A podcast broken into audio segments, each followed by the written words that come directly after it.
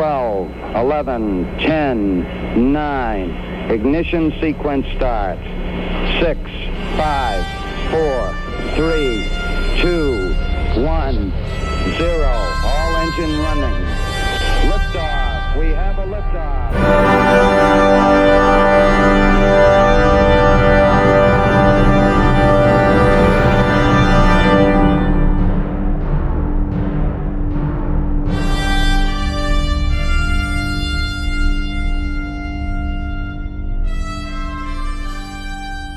Und damit herzlich willkommen zu dieser speziellen Interview-Ausgabe des Countdown Podcasts. Ich begrüße zuerst mal meinen Co-Moderator, den Frank. Hallo Frank. Hallo Christopher. Und mit uns im virtuellen Studio ist heute der Lukas, unser Interviewgast. Hallo Lukas. Hallo. Ja, Frank, äh, vielleicht erzählst du mal, wie äh, es dazu gekommen ist, dass wir jetzt den Lukas interviewen.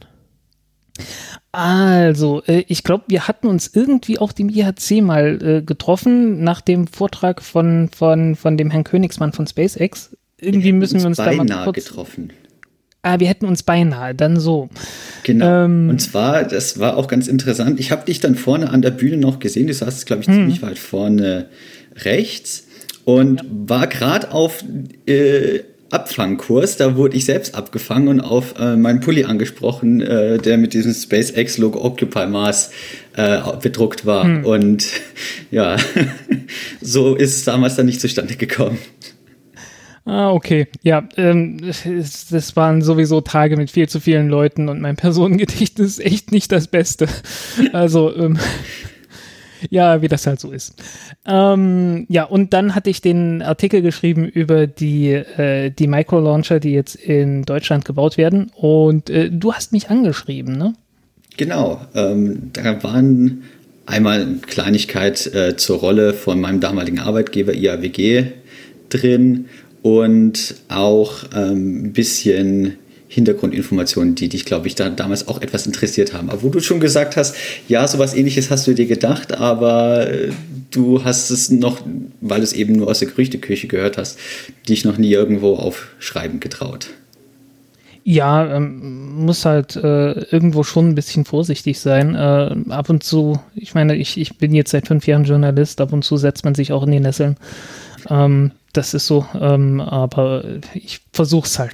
ich versuch's schon irgendwie nicht bloß irgendwelche Gerüchte weiterzugeben. Ähm, ja, meistens klappt's. genau. Ja, Lukas, du ähm, hast ja schon angedeutet, du arbeitest äh, im, im, weitesten Sinne in der, in der Raumfahrt ähm, oder wahrscheinlich noch nicht mal im weitesten Sinne, sondern auch im engeren Sinne. Du arbeitest oder hast bei einer Firma gearbeitet, die wirklich was mit handfesten Raketen zu tun hat ähm, mehr der Nutzlast oben drin. Also ähm, ich war in der Weltraumsimulation und mhm. wir haben eben Satelliten getestet für, äh, man kennt sie alle, die großen Hersteller, die halt in Europa äh, so existieren, hauptsächlich halt Airbus und OHB. Ähm, genau. Und ich war eine ehrlich von, gesagt, persönlich war ich bis jetzt bloß bei einem, und zwar bei einem kleinen Berlin Space Technologies, die du vielleicht auch kennst. Also um, ähm, Satellitenhersteller? Ja, Genau. Äh, was so in, ich glaube, in Berlin ist es der größte Satellitenhersteller, was jetzt nicht so schwierig ist. Ähm, wir bauen so kleine Satelliten. Ich glaube, die sind jetzt, äh, die haben eine Fabrik in, in Indien aufgebaut. Größer als CubeSats oder? Ja, ja, ja, so, okay. so die 60 bis 80 Kilo Klasse. Oh, okay. Nice. Habe ich jetzt ehrlich gesagt tatsächlich noch nicht gehört, aber ähm, hm. da die kleinen Satelliten sind, haben mitunter auch einfach eigene Infrastruktur, die jetzt auch nicht so kostspielig ist wie die, die man jetzt für irgendwelche äh, Geosatelliten braucht oder ja. ähm, Satelliten wie jetzt zum Beispiel Sentinel 6. Der ist kurz ähm, gegen Ende letzten Jahres bei uns durch die Kammern gewandert, Sentinel 6. Mhm. Also du warst dann dafür verantwortlich, äh, quasi alles zu simulieren, was zu so einem Start dazugehört. Nein, also Weltraumsimulation ähm, klingt so nach ähm, Computersimulation und hinten schöne bunte Bilder. Ja, ich stelle nee, mir so Leute in VR-Brillen vor, die dann an so einer Minority Report Wand stehen und irgendwelche Zahlen hin und her wischen. Nee, also Simulation bedeutet in dem Fall tatsächlich ähm, eine Umgebung tatsächlich schaffen, die so mhm. tut, als wäre es der Weltraum. Also große Kammern, ähm, Vakuum drin und sehr kalten Hintergrund, also sogenannten Thermalwänden, die dann eben auf in dem Fall minus 180 Grad runtergekühlt werden und dann halt ähm, entweder von einem Sonnensimulator oder einer anderen Wärmequelle angeleuchtet werden, um dann halt eben zu tun, als wären sie im Weltraum. Mhm. Also Weltraumsimulation um. im echten Simulationsbetrieb. Ja, und die Rütteltische und so weiter, die stehen an, die stehen draußen. Das ist dann eine andere Abteilung gewesen. Mhm. Also du hast, äh, also das war dann tatsächlich eine Simulation, äh, wo dann auch wirklich ähm, dieser Satellit auf Herz und Nieren getestet wurde und äh, geschaut wurde, ob er das Vakuum überleben würde oder ob nicht irgendwie eine Schraube ausfällt. Also die Temperatur ist vor allem das mhm. Problem. Okay. Ja. Also dass ähm, es nicht dem nicht zu kalt wird, nicht zu warm wird. Und mhm. aber die Hersteller können das mittlerweile ganz gut. Von dem her ähm, sind die Tests hauptsächlich zur Validierung ihrer eigenen Modelle da und es kommt, also ich war jetzt auch nicht so lange bei der Firma, aber dass wirklich äh, ein Satellit zurückkommen muss, weil irgendwas komplett falsch war, habe ich jetzt auch nicht mitbekommen, dass sowas vorgekommen wäre. Hm. Ja, ähm, was für eine Größenordnung ist das? Da kann man, da kann man durchaus gut drin stehen, ne? Ja, also die große Kamera auch mit dem äh, Sonnensimulator hat 6,8 Meter Durchmesser und 12 Meter lang. Mhm. Äh, da passt dann auch schon ein größerer Satellit rein. Also Sentinel 6 ist hochkant drin gesteckt gewesen ja. in der Kamera. Ja, bei Berlin Space Technologies haben die so eine kleine, äh, die ist ungefähr so groß wie ein Backofen. Ziemlich genau. Und wie, und, das reicht. Und da frage ich mich natürlich als Laie, wie simuliert man denn die Sonne? Also hat man da einfach einen sehr großen Heizstrahler aufgebaut oder ist das irgendwas Spezielles? Es waren sieben äh, Xenonlampen mit je 25 Kilowatt Anschlussleistung, die eben entsprechend äh, das Ganze anleuchten konnten. Und da kommt dann schon ein bisschen was zusammen. Mhm. Ja, dann auf die, auf die Entfernung dann wahrscheinlich ähnlich, als wenn man dann irgendwie aus ein paar Millionen Kilometern die Sonne drauf scheinen lässt. Ja, da steckt noch ein bisschen kompliziertere Optik hinten drin. Mhm, mh, mhm. so in etwa. Verstehe. Ja, also so halt so, dass irgendwie die 1,3 Kilowatt pro Quadratmeter zustande kommen, die man halt äh, von der Sonne kriegt, in Erdnähe zumindest. Genau, in, in Nordwijk beim äh, European Test Services oder ETS ähm, steht die große Schwester von der Anlage. Die hat ähm, nochmal zwölf Lampen mehr und die kann dann im regulären Betrieb, glaube ich, auf zwei Solarkonstanten hochgehen. Und sie haben es zwischenzeitlich mal umgebaut, um für Bepi Colombo die Thermaltests zu machen auf zehn Solarkonstanten. Hm, ja, da braucht man dann schon ein bisschen mehr. Ähm, so zwei sind ja so Venus und so, ne? Ja, das können die im regulären Betrieb testen. Mhm. Ja, das ist ja, Venus Express hat es ja gegeben. Ähm, welche Sonde war das? Ähm, ach ja, jetzt hier Hayabusa 2 oder war es Osiris Rex, die auf dem Rückweg, wo in Diskussion war, dass man auf dem Rückweg an der Venus vorbeifliegt, äh, um besser zurück zur Erde zu kommen, wenn es schneller gegangen wäre, aber dann hätte man, äh, wäre man, äh, wäre man beim Wärmebudget drüber gekommen. Das war Hayabusa 2. Mhm, mh. Und sowas gibt's. Ja. Ich schlage mal vor, wir, wir drehen ein bisschen die Zeit zurück und fangen mal vorne an. Wie, wie ist das jetzt eigentlich dazu gekommen, dass du dich, sag ich mal, für eine Karriere in der Raumfahrt entschieden hast? Wie hat das angefangen, wahrscheinlich dann als Student? Was hast du angefangen zu studieren? Ich habe Physik angefangen zu studieren 2012 und bin dann äh, auf Raumfahrt aufmerksam geworden, tatsächlich durch Kerbal Space Program. Ah ja. das ist genau in der Zeit auch entstanden und ähm, habe dann damals relativ viel Zeit damit verbracht und bin dann auf die studentische Gruppe bei uns an der Uni aufmerksam gemacht worden, die Wissenschaftliche Arbeitsgemeinschaft für Raketentechnik und Raumfahrt, etwas sperrig einfach kurz war.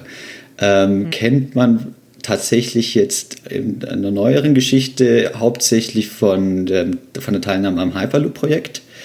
Ähm, das Stimmt. ist dann drei Jahre hm. später hm. gewesen. Da war ich ganz kurzzeitig auch mit dabei, aber da war jetzt meine Beteiligung jetzt nicht so äh, hm. rausragend oder irgendwie ähm, zentral. dass es jetzt wirklich relevant wäre. Ich war tatsächlich auch mehr in der Raketentechnik in diesem Studentenverein tätig. Ähm, ähm, war, wurde die nicht damals schon von Lutz Kaiser gegründet? Kann das sein? Lutz Kaiser war doch, glaube ich, in Stuttgart. Ja. Der war in Stuttgart. Ach, der äh, war in Stuttgart, okay. Gegründet wurde, hm. die war von äh, Professor Schmucker.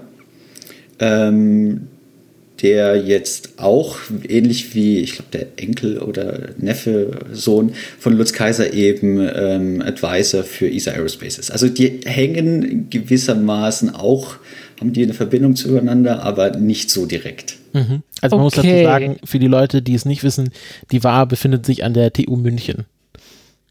Genau. genau. Ähm, wurde aber auch in der ungefähr der gleichen Zeit gegründet, und zwar in den 60ern oder 70ern? Nee, das war in den 70ern, muss es gewesen sein. Hm. Nee. Nein, es war 60er, genau. Nee, muss, nämlich muss 60er, ja, weil, ja, weil äh, irgendwie 65, 75 ist äh, die Ariane, hat, hat man mit der Ariane angefangen und äh, da war dann endgültig Schluss mit, mit Otrak. Also muss es schon in den 60er Jahren gewesen sein. Mhm, mh. Und wie kann, wie kann Aber, man. Äh, warte mal, warte mal ja, ganz kurz. Ja. Äh, es, gibt, es gibt Raumfahrtdynastien in Deutschland? Habe ich das richtig mitgekriegt? So Ein bisschen. Erb, erblich, erblich bedingt. Äh, Raumfahrt ist erblich bedingt. Ist, die Erbfolge ist tatsächlich ganz interessant, weil äh, ähm, Professor Schmucker wurde damals von Harry Ruppe äh, mehr oder weniger ausgebildet und herangezogen. Der ist damals ähm, eben erster Professor an einem Lehrstuhl für Raumfahrttechnik gewesen, den man damals frisch an der TU gegründet hatte und wurde vom Apollo-Projekt ähm, tatsächlich abgezogen. Also der war bei, äh, bei Apollo mit dabei und hat damals eben auch ähm, Werner von Braun eben kennengelernt, beides Deutsche. Ähm, natürlich waren die unter hm. einer Decke. Und es gibt tatsächlich ein Bild, da ist Werner von Braun neben einem Teststand von der WAR aus dieser Zeit. Okay, also die Erfolge ja, also, geht bis hm. zum, zum Ursprung. ja, genau, ja, ja von, gut, von Werner von Braun kommt man dann zu Obert und dann ist man schon fast am Anfang, an der Quelle. Ja. Ja. Ja, gut, okay, es ist halt auch alles noch recht neu und äh, so eine typische Wissenschaftlerkarriere geht ja auch durchaus ein paar Jahrzehnte und dann, dann passiert sowas halt nicht. Ja, ähm, genau. Und die war, hatte eben damals die erste Hybridrakete Deutschlands gebaut, die Barbarella. Ähm, die liegt auch im Deutschen Museum. Ich glaube, eine Kopie oder, naja, es muss eine Kopie sein. Ich glaube, das Original hat man nicht geborgen. Ähm, und man hat sich dann Anfang der 2000er dann eben auf diese Wurzeln zurückbesonnen und hat dann nach einigen Jahrzehnten reiner Triebwerksforschung wieder angefangen, tatsächlich Flugkörper zu bauen. Und hat dann ähm, jetzt die dritte Iteration der sogenannten WAR-Experimentalrakete, also WAR-X-Raketen in der Entwicklung. Die Entwicklung von dieser WAR-X3 geht jetzt auch schon ein paar Jährchen. Die hat angefangen, bevor ich äh, der war beigetreten bin und sie geht noch immer, dauert noch immer an. Das ist das Risiko, wenn man mit flüssigem Sauerstoff anfängt zu arbeiten. Da ist es einfach sehr, sehr aufwendig, vor allem für Studenten, die jetzt noch nicht den Wissensschatz haben, um mit dem Material gut umgehen zu können und auch nicht die finanziellen Ressourcen haben, um eben entsprechendes Equipment ähm, in großem Stil heranzuschaffen, um dann damit auch sorgenfreier arbeiten zu können der, was ist das kompliziert am flüssigen Sauerstoff? Einfach, dass er gekühlt werden muss oder gibt es da noch andere äh, Komponenten? Ja, die Materialkompatibilität ähm, wird halt schwierig, weil alles, was man ungefähr an Industriekomponenten findet, ist ausgelegt auf bis zu minus 40 Grad und Sachen, die bis auf minus 180 Grad ausgelegt sind, sind entsprechend teuer und äh, auch nicht so leicht verfügbar. Hm. Also es ist ja. einfach die Kompatibilität von Equipment zu dem benutzten Material schwierig. Mhm. Und einfach selbst entwerfen und bauen lassen äh, ist halt im studentischen Umfeld auch schwierig, ne? Ja, und ähm, der, der Ansatz, ähm, sich einen eigenen Sauerstoffverflüssiger zu bauen, das auch umgesetzt wurde, hat halt leider einen Großteil des Budgets gefressen und dementsprechend ähm, die eigentliche Triebwerksentwicklung und äh, Raketenentwicklung nicht unbedingt positiv beeinflusst. Also ah. äh, es wurde damals eine Anlage gebaut, um aus flüssigem Stickstoff, den man einfach von der Chemiefakultät sich geholt hat, und gasförmigen Sauerstoff, der vom mhm. Lehrstuhl kam, einfach flüssigen Sauerstoff äh, zu kreieren. Weil man dachte, ja, die beiden äh, Rohstoffe sind in unbegrenzter Menge am, an der Uni verfügbar. Wir brauchen flüssigen Sauerstoff, dann erschaffen wir uns einfach. Hat funktioniert, aber mit entsprechendem Aufwand. Mhm. Ähm, ja. Äh, wo wir gerade beim Aufwand sind, wie kann ich mir das vorstellen, wie dieser, diese wissenschaftliche Arbeitsgruppe funktioniert? Ist das, du meintest, es ist ein Verein? Ist das, das einfach so ein, so ein eingetragener Verein, wo ich dann als Student beitreten kann oder muss ich mich dafür qualifizieren? Gibt es irgendwie Auswahlverfahren? Wie kann man sich das, sag ich mal, als Nicht-Kenner ähm, äh, dieser Szene vorstellen? Also die Rechtsform Verein hat, die war seit erst ein paar wenigen Jahren, ich glaube 2000 15 war die offizielle Vereinsgründung. Mhm. Davor ähm, was war's? Ohne Rechtsform. Es war einfach eine Gruppe an der Universität, ähm, wo man relativ formlos oder ohne jetzt großes Zeremoniell halt beigetreten ist und ähm, halt eben Mitglied war und dann sich in eine der Fachbereiche halt ähm, engagieren konnte. Ähm, es, neben der Raketentechnik ist sie war nämlich auch noch äh, auch selber in der Satellitentechnik äh, tätig, hat früher Studien für Interstellar Travel ähm, publiziert, auch relativ großformatig publiziert und war da auch sehr erfolgreich, aber das ist dann irgendwann mal gestorben und da gab es dann einfach keinen Nachwuchs mehr und dann wurde das Projekt eingestellt. Ähm, und dann gibt es noch mehr oder weniger jährlich äh, Teilnahme an ähm, äh, Weltraumaufzugwettbewerben, wo mit einem sogenannten Climber an einem Seil ähm, hochgeklettert wird, das dann an einem Ballon festgemacht ist, um dann praktisch einen autonomen, ein autonomes Vehikel zu testen, was falls die Materialphysik irgendwann mal 50 Durchbrüche hintereinander erleben sollte und man tatsächlich einen Weltraum aufzubauen sollte, dann tatsächlich man da hochklettern kann. Ja, also ein bisschen ähm, so äh, der, den zweiten Schritt vom ersten machen. Also falls wir je äh, diese Materialtechnik bekommen, haben wir auf jeden Fall danach sofort einen Climber dafür. Genau. ja. Äh, wobei ich habe in den äh, irgendwie vor ein paar Tagen mal ein bisschen rumgerechnet und festgestellt, wenn man im niedrigen Erdorbit ein Seil nimmt und das so naja an den Rand, an den unteren Rand der Strahlungsgürtel bis hoch äh, also so lang macht, dass man bis an den unteren Rand der Strahlungsgürtel kommt, so dass man sich nicht verstrahlt da oben, ähm, dann hätte man da oben schon äh, so viel Gravitation wie auf dem Mond, sogar ein bisschen mehr. so, ich glaube 1500 Kilometer Länge oder sowas hätte ich mir gedacht. Das ja. hält die Materialphysik zumindest aus. Ja, ne? Hat das, also, nicht, hat das nicht Kim Stanley Robinson in Amalthea verwendet? Also Englisch 7 Eve? Ich habe das Buch immer noch nicht gelesen. Da gibt's auch so, gibt's so halbe Weltraumaufzüge, die so mehr so nach so einem, äh, so zwei Enden an eines Seils und man äh, schleudert sich gegenseitig quasi hoch und runter und das wird dann quasi so skaliert, dass man dann irgendwie nur sehr hoch in die Atmosphäre fliegen muss, dann hängt man sich an ein Seil und wird daran dann quasi hochgeschleudert in den Orbit. Und das, das, Pro das Projekt gibt's ja. Genau, also ich glaube, dass das, äh, wenn du mal äh, Amalthea zu Ende liest, ähm, dann wirst du das auch wiederfinden. Ja, hm. Glaub, nee, aber davon, davon habe ich schon gehört, ja.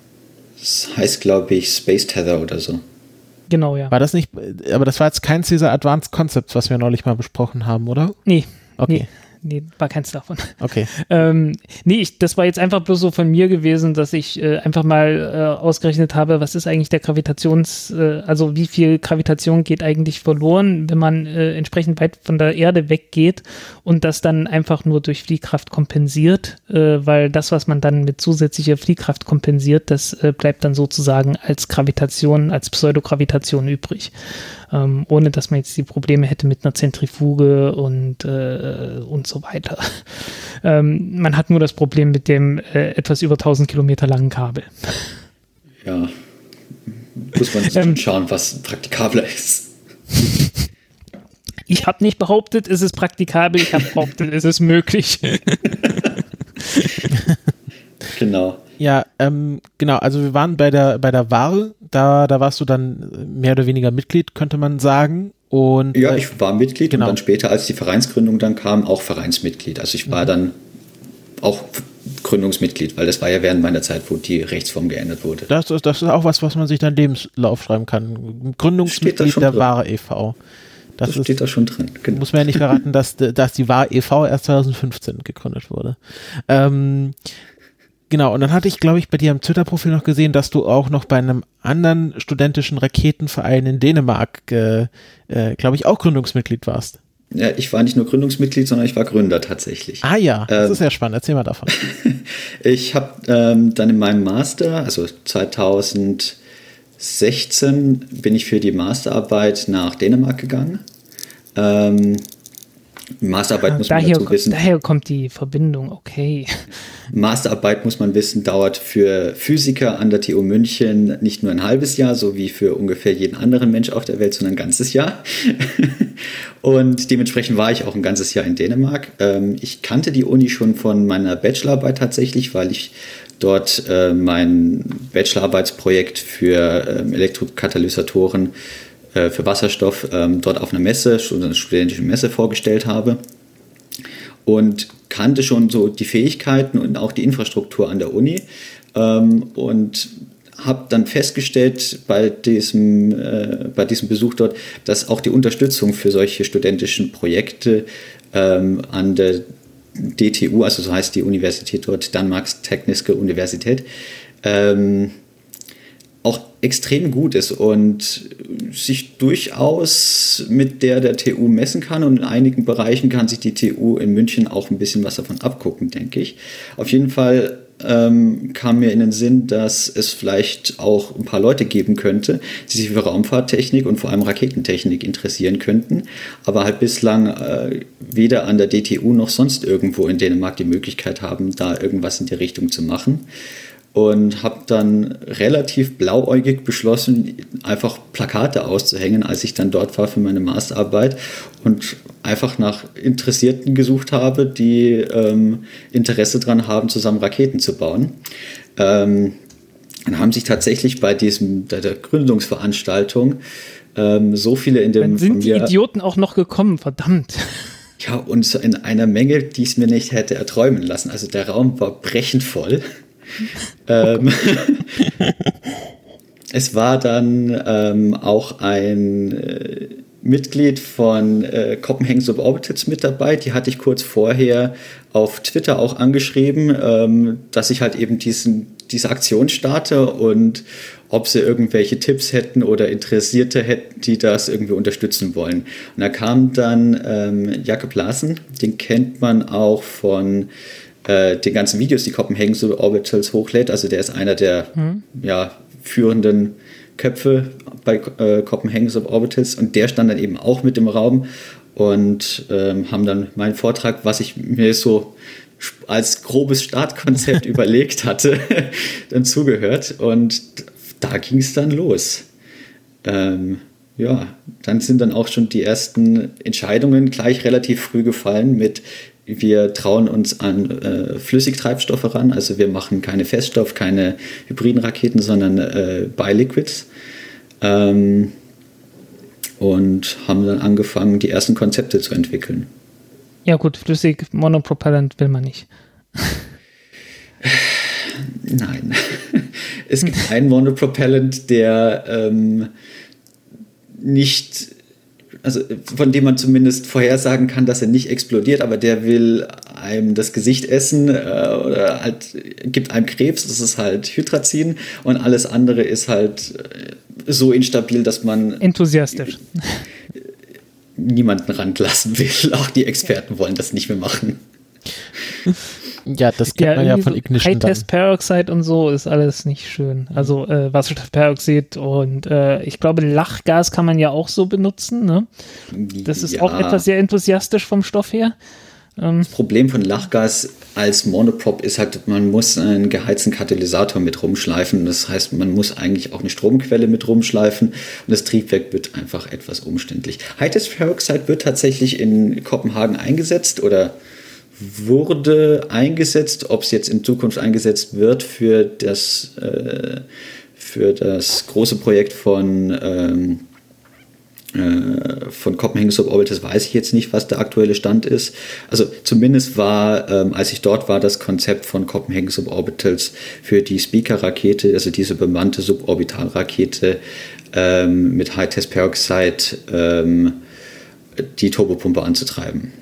Ja, also wie bei einer, äh, sag nicht V2. Ähm, auf der anderen Straßenseite, natürlich. auf der anderen Straßenseite ähm, von Copenhagen Suborbitals, wo einer der zwei Gründer geendet ist, hat man das auch weitergemacht. Da wurde aber High-Test Peroxide tatsächlich weiterhin T-Stoff genannt.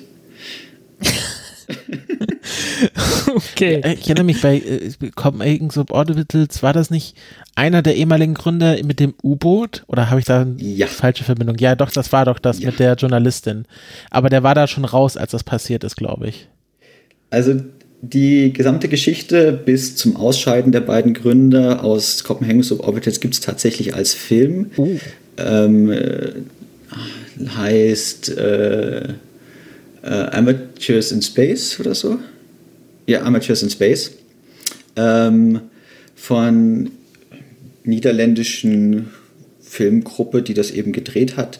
Und ähm, ich glaube, ein halbes Jahr vor diesem U-Boot Zwischenfall, nennen wir es mal, ja. ähm, hm. rausgekommen ist. Ja, es war ja, also was ich damit bekommen habe, war es ja so, dieser eine Gründer hatte sich dann, glaube ich, auch selber ein U-Boot gebaut. Ich meine, wenn man schon eine Rakete sauber baut, kann man vielleicht auch gleich ein U-Boot bauen. Ähm, ja, es war umgekehrt. Also wenn man umgekehrt das U-Boot hat, dann kann man auch eine Rakete bauen. Ja, ich glaube, so vom Konzept her ist das nicht so weit entfernt. Ähm, nur anderer Treibstoff. Ähm, und äh, dann hatte, war da eine Journalistin zu Gast und ähm, ich glaube, es ging dann darum, ist sie jetzt gestürzt oder war da irgendwas anderes im Spiel? Sie ist auf jeden Fall dann auf diesem U-Boot gestorben und man hat dann irgendwie Tage später ihre Leiche mehr gefunden gefunden. Ähm, und äh, dann ja. wurde das alles äh, kriminell, äh, also von der Polizei untersucht. Ja. Und ich weiß gar nicht, wie jetzt der letzte Stand ist. Auf jeden Fall äh, war das sehr unglücklich, diese, dieser Vorfall also du hast, äh, hast jetzt einige Erfahrungen mit, sag ich mal, studentischen Raketengruppen gesammelt in deiner, deiner Studienkarriere. Hast du denn irgendwelche, äh, in Neudeutsch würde man sagen, Learnings, so was, was, was macht ähm, studentische Raketenarbeit aus? Was sollte man beachten? Was sollte man vielleicht lieber nicht tun? Also ich habe jetzt schon gehört, flüssiger Sauerstoff ist eher ähm, äh, förder, äh, hinderlich bei der Weiterentwicklung. Ähm, ja, also iterative ähm, Entwicklung ist ja ähm, bei solchen Projekten immer mit dabei. Und das Problem bei studentischen Projekten besonders ist, man hat einen ziemlich hohen Durchsatz an äh, Personal.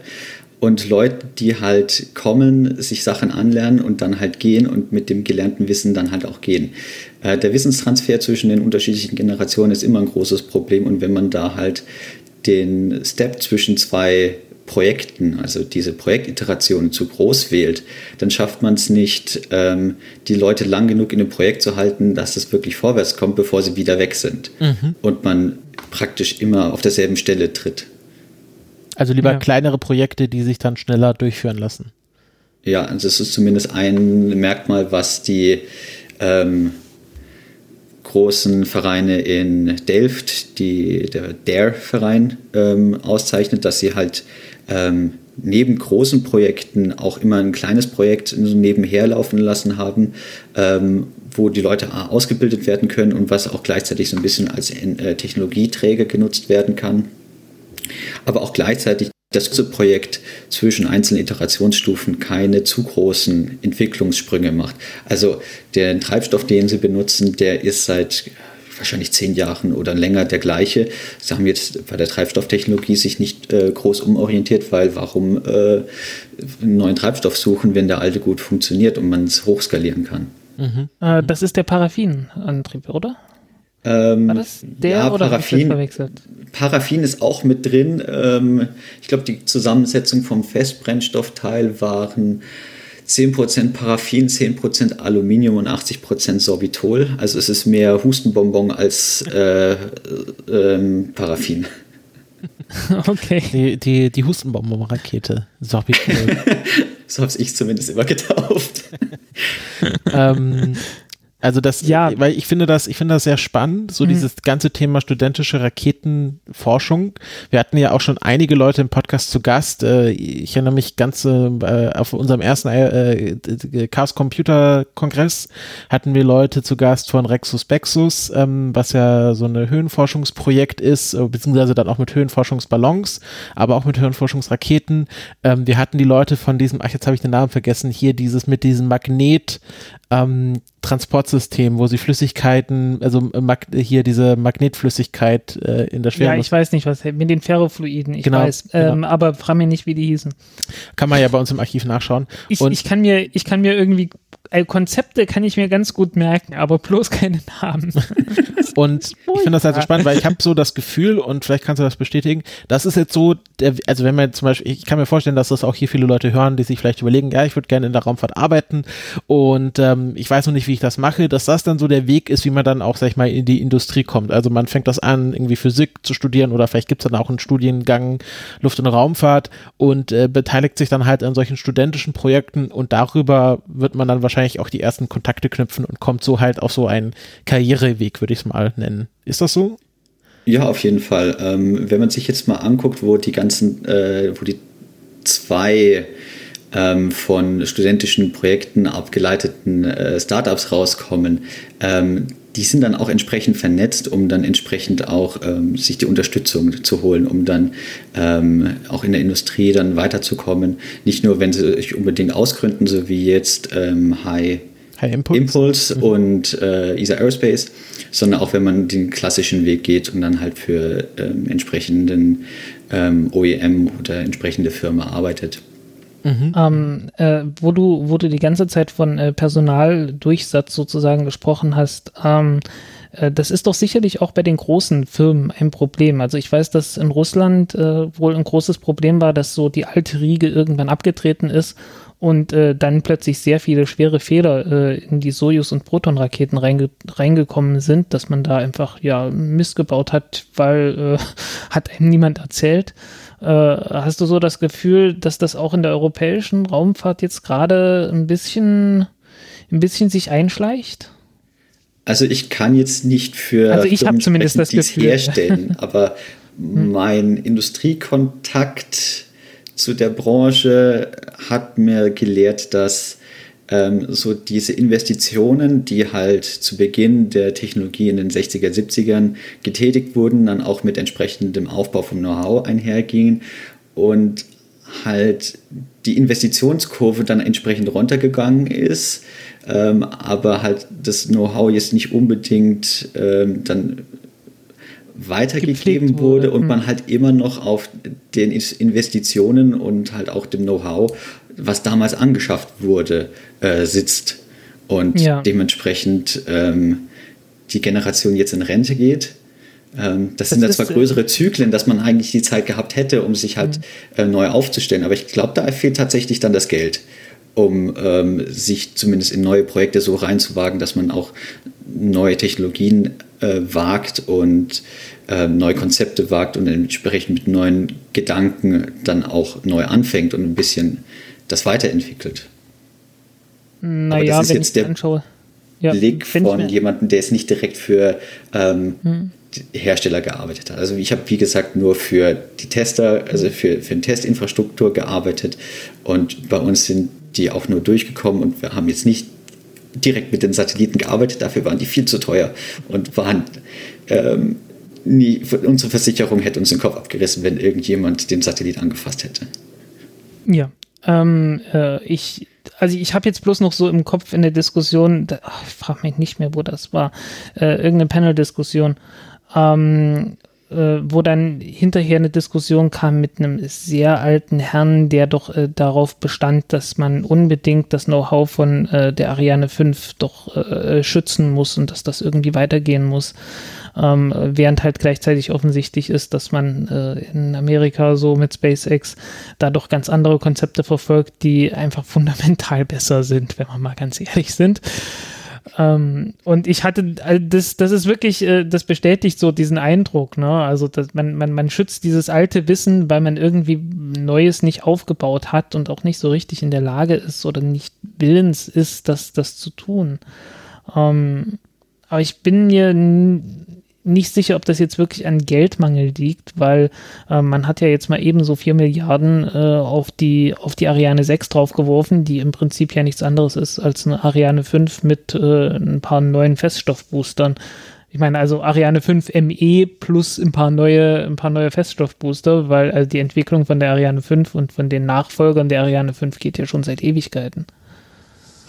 Also man traut sich zumindest das Geld nicht so auszugeben, wie man es sich in den 60ern und 70ern getraut hat. Also Geld ist jetzt ja. da, aber nicht für Innovationen direkt da. Genau. Das ja. ist, glaube ich, das Problem. Ja, das ist ein, das ist ein guter Stichpunkt, weil ähm, also der Stein des Anstoßes war, für dieses Gespräch war ja auch so Franks Artikel über die deutsche Raumfahrt und ähm, es, wir hatten ja auch in den letzten Folgen öfters über diverse Raketenwettbewerbe der Bundesregierung gesprochen oder dass die ESA äh, irgendwelche Seed-Investitionen in sowas wie High Impulse oder ESA Aerospace ähm, steckt. Ähm, Kannst du da irgendwie so, ein, so einen Überblick geben, wo gerade das Geld jetzt hingesteckt wird oder was da aktuell sich tut in der, sag ich mal, Raketenbauerszene in Deutschland? Und vor allen Dingen, woher es kommt. Also ganz so tief in den äh, Kommunikationskanälen bin ich dann jetzt auch wieder nicht drin, dass ja, ich klar. jetzt sagen kann, wer ist wo, wie Geld. Und wenn ich das wäre, dann dürfte ich es, glaube ich, nicht sagen. Wir brauchen Genau. Nee, also es reicht natürlich so weit, wie du kannst. Das ist ja wahrscheinlich für uns dann schon viel weiter, als wir je selber kommen. Ja, also es gibt ja eben diese drei Startups, die jetzt ähm, sich da in den letzten Jahren gegründet haben. Ähm, ESA Aerospace, die eben aus der Ware hervorgegangen ist. Ähm, dann High Impulse, die aus High End hervorgegangen sind. Ähm, das ist kein Zufall, dass sie so gleich heißen, ähm, die aber tatsächlich ähm, sehr auch stark vom DLR unterstützt wurden und immer noch werden.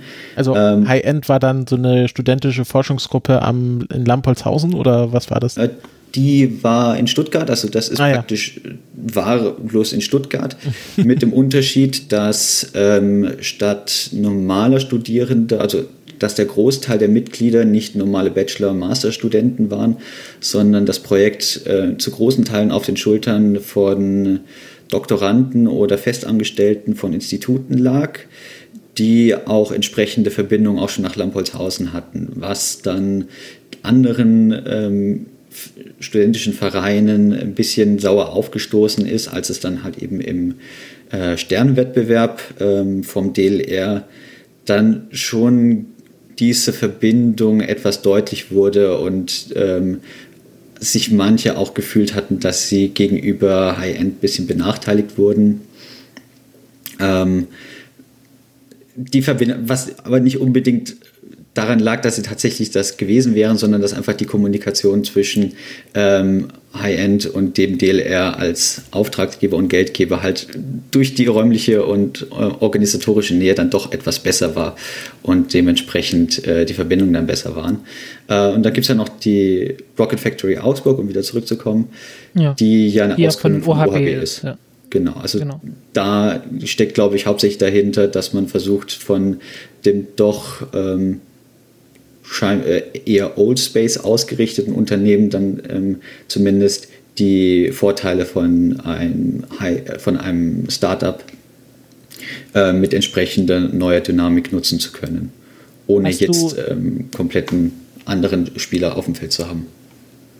Hast du irgendwas äh, davon mitbekommen, woher die ihre Technologie, ihre Antriebstechnologie haben? Weil ähm, die wollen ja doch, äh, ist ja sehr ambitioniert irgendwie, ähm, äh, äh, im Hauptstromverfahren so ein kleines äh, Kerosintriebwerk zu bauen.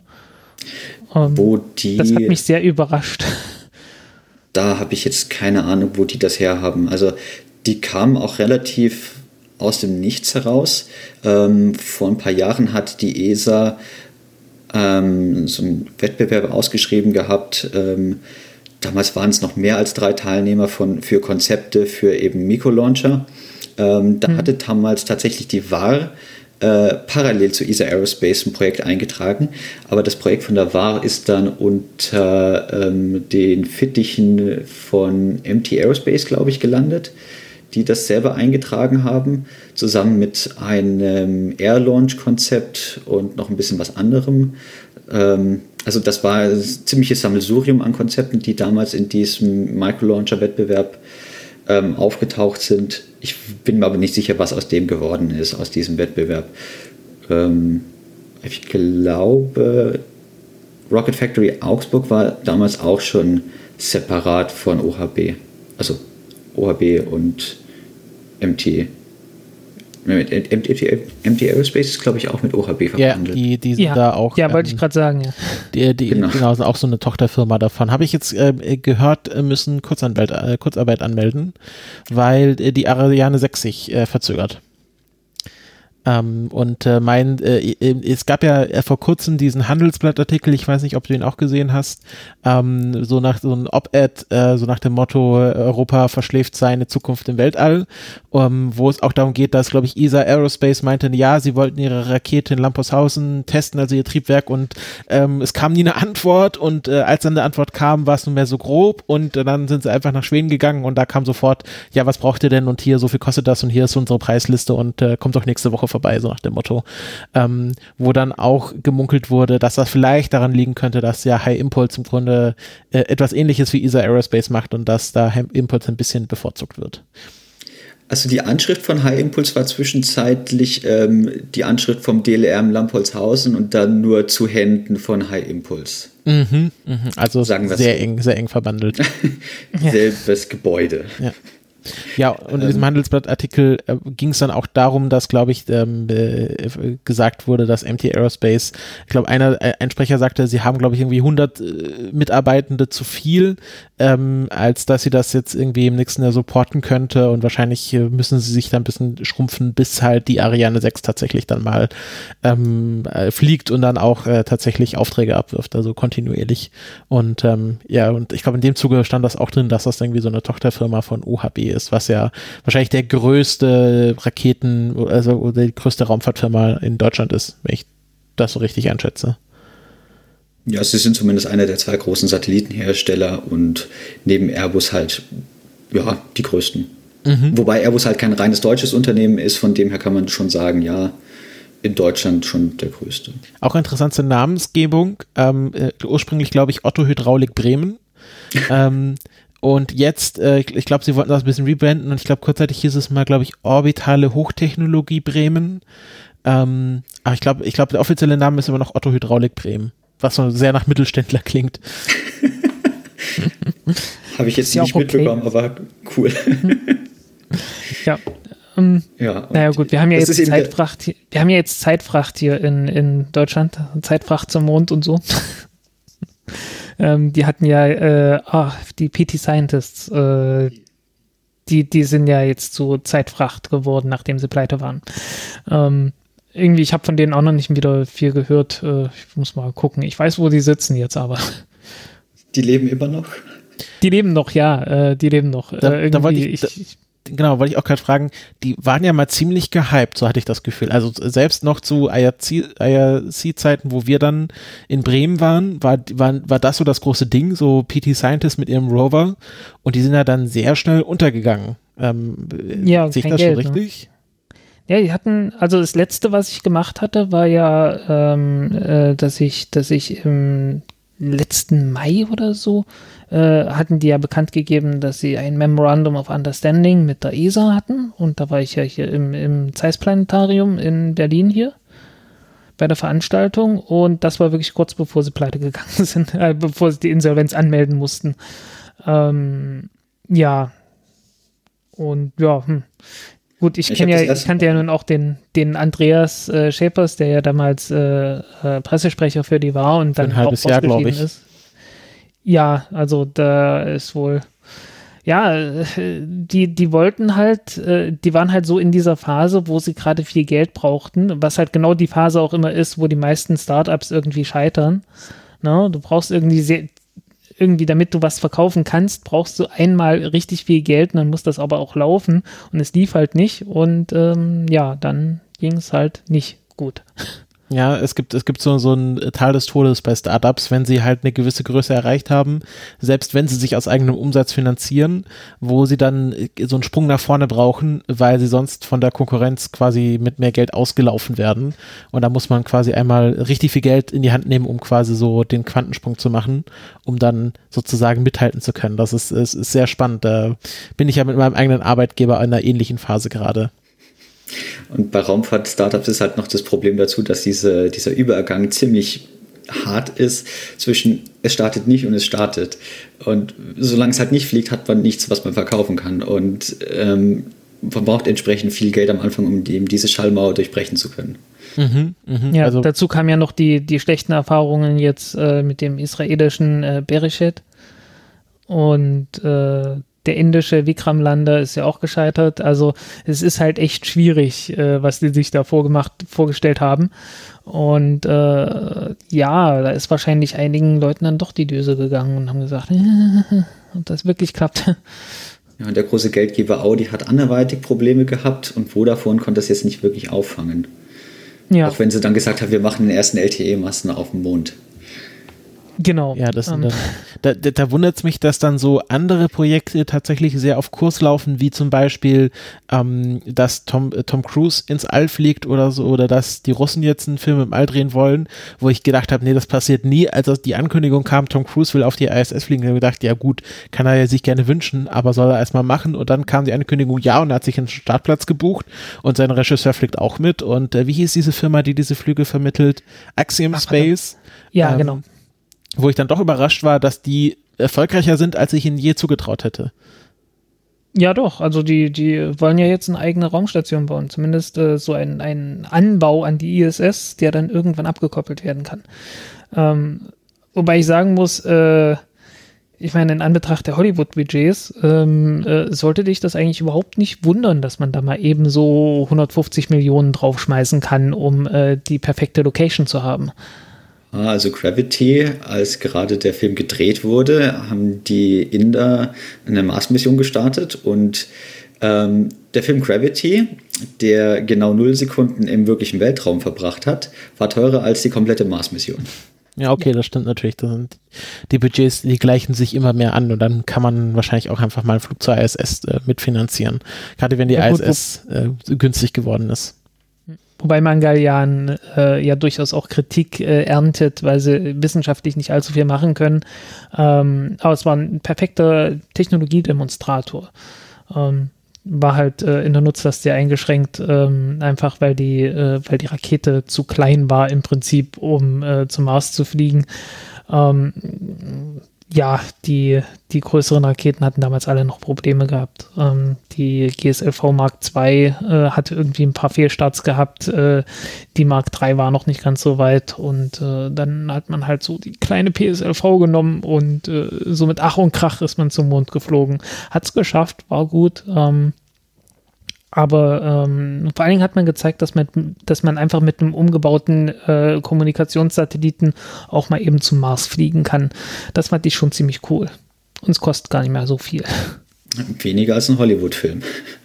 Ja, äh, ich glaube, äh, 85 Millionen oder so haben sie bezahlt, inklusive allem, was jetzt so schlecht nicht ist.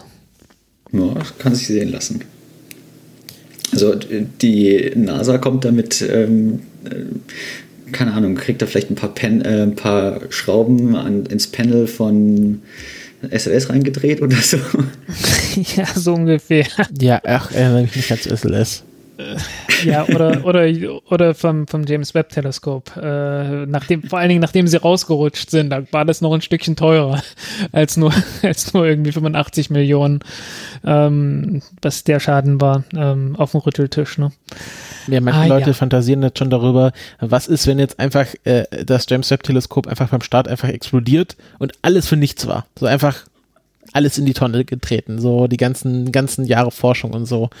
Ähm, das kann natürlich auch immer passieren. Das ist halt, sag ich mal, die, die brutale Schönheit der Raumfahrt. Du kannst dich 20 Jahre lang auf ein Projekt konzentrieren und ähm, dann, dann ist ein Kabel falsch verdrahtet und dein gesamtes Projekt stürzt in den Ozean. Ja. Also solange die, das James Webb Teleskop nicht auf eine Ariane 5 starten wird, die in der Konfiguration neu ist, habe ich da relativ wenig Sorgen. Aber neue Konfiguration ah. bei der Ariane 5 die waren immer schlecht, ja, ja. ja. Ähm, ich meine, gut, die, die Nutzlastverkleidung, ähm, die haben sie jetzt schon getestet. Die brauchten ja eine neue für, für James Webb Teleskop, ähm, weil ähm, zwischen dem Sonnenschild, die haben ja so, ein, so eine dünne Folie als Sonnenschild. Und da dazwischen ist natürlich Luft zwischen den einzelnen Lagen, weil es wird zusammengefaltet. Und äh, beim Start äh, hätte es dann passieren können, dadurch, dass man sehr schnell ins Vakuum reinkommt, äh, dass sich die Luft einfach zu stark ausdehnt und die dünne Folie dann reißt. Ähm, da brauchte man jetzt eine neue Luft, äh, Nutzlastverkleidung, die die Luft äh, etwas langsamer rauslässt. Und das hat man schon getestet. Ähm, das funktioniert wohl auch. Aber ich habe halt äh, so ein bisschen Angst vor diesem Effekt, äh, den man ja auch bei SpaceX gesehen hat, gegen Ende einer Generation einer bestimmten Rakete, lässt die, nach, lässt die Zuverlässigkeit dann ja auch immer nach. Ähm, weil halt auch Leute weggehen, die sonst immer dort gearbeitet haben, weil es gibt ja schon die neue Generation und so, ne? Ähm, guckt vielleicht nicht mehr ganz so, ganz so sehr drauf, wobei das bei James Webb Teleskop dann sicherlich äh, anders laufen wird, aber so ein bisschen äh, so ganz ohne ist es nicht, in Anbetracht dessen, dass es halt wirklich eine sehr alte Rakete dann schon ist. Ja, die erste, in, in der ersten Konfiguration ist es auch schon hm, 20 Jahre oder so her. Von der das war 96, das war 24 Uff. Jahre her und die, die erste ECA ist 2001 gestartet und dann 2004, glaube ich, zum ersten Mal erfolgreich oder 2003, ich müsste gucken, wann.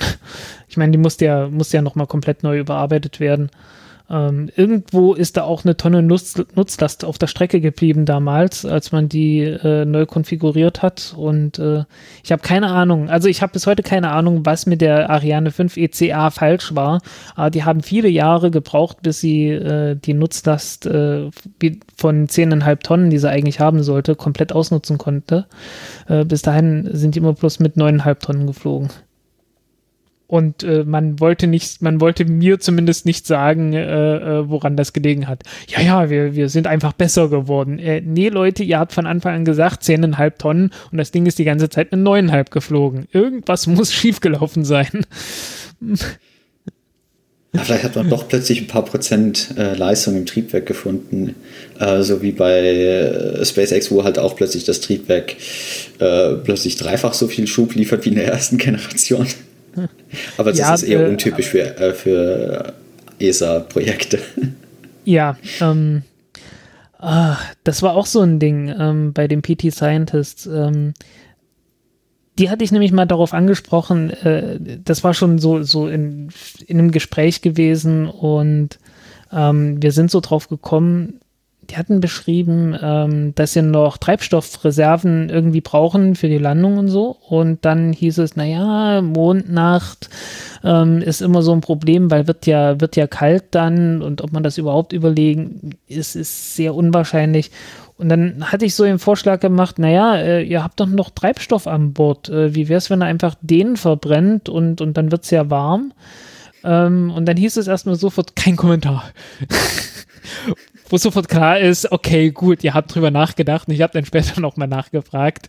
Ähm, und äh, da hieß es, naja, ähm, wir hatten natürlich drüber nachgedacht und wir hatten das auch vor, aber die ESA war nicht damit einverstanden, dass wir das einfach so experimentell dann mal ausprobieren, ob das dann wirklich klappt, ähm, weil dann muss man das schon anmelden als Missionsziel. Und äh, dann muss es auch, äh, dann muss es abgesichert werden, dass das Missionsziel dann auch erreicht werden kann und so und so weiter und so ein Scheiß, äh, weil irgendwie ist das überhaupt nicht vorgesehen, dass man einfach sagt, okay, gut, wir nehmen dieses Teil mit und dann gucken wir mal, was passiert. Irgendwie ist das in der Bürokratie der ESA nicht vorgesehen. Aber auf der anderen Seite schafft es die Bürokratie der ESA, Missionen wie Schiaparelli äh, zu 90-prozentigen Erfolgen zu erklären. Äh, Mit naja, genau gut, diesen Missionszielen. Das war ja, das war ja, ähm, das war ja von Jan Würner, äh, der, äh, also das war wirklich nur von Jan Würner im Blog so geschrieben, dass er gesagt hat, hey, das ist 80 Prozent erfolgreich. Ähm, ja, auf der Pressekonferenz hat er das gesagt, oder? Ja, ach so, okay, gut, dann war es so. Ähm, jedenfalls, ich glaube, das war von ihm die Formulierung. Okay, also doch nichts Offizielles. Ja, ich glaube, das da ärgert sich Jan Würner heute noch drüber, dass er das gesagt hat. Ja, aber das ist halt äh, irgendwie, äh, was soll der Scheiß? Ich meine, äh, das, das zeigt natürlich schon irgendwie die Einstellung auch, ne? Mhm. Ähm, äh, es gibt äh, bei Ars Technica gibt es ein Interview, äh, so ein Artikel und da gab es ein Interview, ähm, wo ESA gefragt wurde oder Ariane Space Chef, ich weiß es nicht mehr, ähm, äh, was sie halt so von der Falcon 9 äh, halten und dann meinten sie, naja, also und äh, also es ging um den Vergleich von Ariane 5 und Falcon 9 und dann hieß es, naja, für einen Mercedes, Mercedes kaufen sie sich ja auch nicht, weil er billig ist. Und dann kam der Chef von Avio direkt, der daneben saß und, und sagte noch dazu, naja, wir bauen hier keinen Tata. Ich glaube, das war 2018. Oh mein Gott. Ich glaube, dieses Interview wird er jetzt auch nicht mehr gerne sich dran erinnern. Also ich glaube 2015 oder 16 war es, habe ich den Satz gehört, ja, äh, wir spüren SpaceX am Markt noch nicht. Ja, ja, also äh, 2016 war ILA gewesen und da äh, hatte ich mir so vorgenommen, naja, ich, ich frage mal so ein bisschen rum. Das war auch, damals war Ariane Group noch irgendwie, war schon so mehr oder weniger gegründet, aber die liefen damals alle noch unter äh, Airbus Safran Launchers. Das war irgendwie, äh, ich war frisch gebackener Journalist, ich war noch, ich war fünf, fünf Monate oder so, nee, stimmt nicht, äh, sieben oder acht Monate lang war ich Journalist. Ähm, ja, so das erste Mal, dass ich irgendwo war. Und ich habe mich nie so deplatziert gefühlt wie damals. Ähm, man kam halt so in dieses Pressechalet rein und äh, ich so mit, mit, also wirklich totalen Straßenklamotten, gar nichts, ne, mit noch, noch so Rucksack, ähm, alle Leute piekfein angezogen. Ähm, ja, kommen Sie doch rein, hier kriegen Sie noch ein Badge und äh, äh, hinten gab's dann so Krabbencocktails von irgendwie so, also vielleicht nicht Sternekoch, aber ganz hoch, ne, äh, hat auch gut geschmeckt, muss man sagen, aber ich habe mich so deplatziert gefühlt, aber komplett und auch so wie ähm, ähm, wir, wir machen jetzt mal irgendwie was Tolles für den Herrn, damit er sich auch gut fühlt und wohlfühlt. also wirklich, man, man hat sich so total bestochen gefühlt ähm, und ah, irgendwie ganz komisch und ich konnte dann auch mit irgendeinem hohen Tier, äh, ich weiß nicht mehr, wer das war, ähm, äh, mich unterhalten und äh, die ja, äh, die meinten damals auch so, ja, wir werden jetzt auch so ein Startup, so wie SpaceX, äh, weil sie halt kurz vor der Gründung von der Ariane Group äh, irgendwie standen. Ähm, und Ah, und natürlich habe ich keine Antworten, ich habe natürlich auch keine, keine irgendwie glaubhaften Antworten darauf bekommen, wie es denn sein kann, dass die Ariane 6 jetzt irgendwie 40 Prozent billiger wird als die Ariane 5, obwohl sich am Konzept im Prinzip überhaupt nichts ändert und äh, die Oberstufe sogar noch viel komplizierter und teurer wahrscheinlich wird. Ähm, also, oh, das war alles so absehbar. ich habe mal, ich habe eine Frage an den Lukas. Also der Frank erzählt mir ja immer sehr viel von, was alles schlecht läuft in der Raumfahrt und ich bin ja mehr oder weniger so der, der Laie, ich bin so der interessierte Nerd, der am Wegesrand steht und immer sagt, ja, mh, okay, sehr schön. Und jetzt habe ich mal die Chance, hier auch eine, mal eine zweite Fachmeinung einzuholen. Ähm, würdest du denn zustimmen, dass äh, alles, was jetzt so mit der Ariane 6, Ariane 5 schiefgelaufen ist oder was jetzt einfach nicht funktioniert oder generell was mit der europäischen Raumfahrt äh, gerade äh, passiert, äh, dass das äh, der falsche Kurs ist, also dass, äh, dass sie, wir hier uns wirklich auf einem gefährlichen Weg befinden ähm, oder äh, übertreibt Frank manchmal? Ähm, also ich sehe halt ein bisschen die Parallel, äh, Parallelen zwischen äh, ESA-Raumfahrtprojekten und NASA-Raumfahrtprojekten, ähm, dass jetzt ähnlich wie in den USA eben die großen ähm, Flaggschiff-Projekte wie SLS ähm, oder ähm, Ariane 6 weit über dem Budget sind und hinterm Zeitplan und nicht wirklich vorwärts kommen und währenddessen halt so eine neue Generation mit äh, flexibleren, aber auch kleineren Ideen, aber auch schnelleren Ideen ähm, deutlich ähm, schneller halt eben Erfolge erzielen kann und früher oder später halt den etablierten da den Markt ablaufen kann. Ähm, SpaceX hat es wunderbar vorgemacht. Ähm, jetzt hat äh, Rocket Lab als zweite Entität überhaupt eine Rakete, die äh, beim Orbitalflug dabei war, wieder geborgen. Ähm, es ist bezeichnend, dass diese zwei ähm, Organisationen, die das bislang geschafft haben, beide private Firmen sind und dass ähm, ein, eine staatliche Organisation da bislang noch ziemlich blank aussieht mit Wiederverwendung von Erststufen äh, in diesem Stil. Naja, gut. Naja, gut, ähm, äh, die, also bis jetzt hat Rocket Lab ja bloß geborgen und das hat, äh, das hat man mit der Ariane 5 ja auch, auch irgendwann mal geschafft. Ähm, beim Space Shuttle hat man es sogar wiederverwendet. Es hat sich bloß überhaupt nicht gelohnt, weil es zu teuer war. Und das äh, hört man ja auch regelmäßig von, von Ariane und ESA. Äh, ja, Wiederverwendung lohnt sich ja nicht, weil ist ja teurer als ähm, ja, als neu zu bauen. Und äh, bei Rocket Lab ist das ja auch so, dass Peter Beck gesagt hat, naja, wir wissen nicht, ob wir damit Geld einsparen können. Aber auf jeden Fall ersparen wir uns damit, eine zweite Raketenfabrik bauen zu müssen. Ähm, ja, beim, beim Peter Beck ist halt ähm, jetzt zumindest mal der erste Schritt gemacht. Äh, Ähm, bei, bei Ariane kann man den gut ab, äh, abkaufen, dass es sich nicht lohnt, die wieder zu verwenden, weil dann hat, Absolut, ja. hätte MT Aerospace nicht nur 100 Leute zu viel äh, angestellt, sondern halt noch ein paar mehr 100 Leute zu viel angestellt. Wenn von den äh, zwölf Starts oder waren es jetzt doch nur sechs Starts, die pro Jahr eingeplant sind, ähm, halt fünf Wiederverwendungen dabei sind, dann wird halt pro Jahr nur noch eine oder zwei Raketen hergestellt. Da brauche ich keine Fabrik mehr dafür. Das ist dann ähm, Einzelmanufaktur. Okay, es ist jetzt schon mehr oder weniger Manufaktur und keine Fabrik, aber dann wird es halt so richtig ineffizient.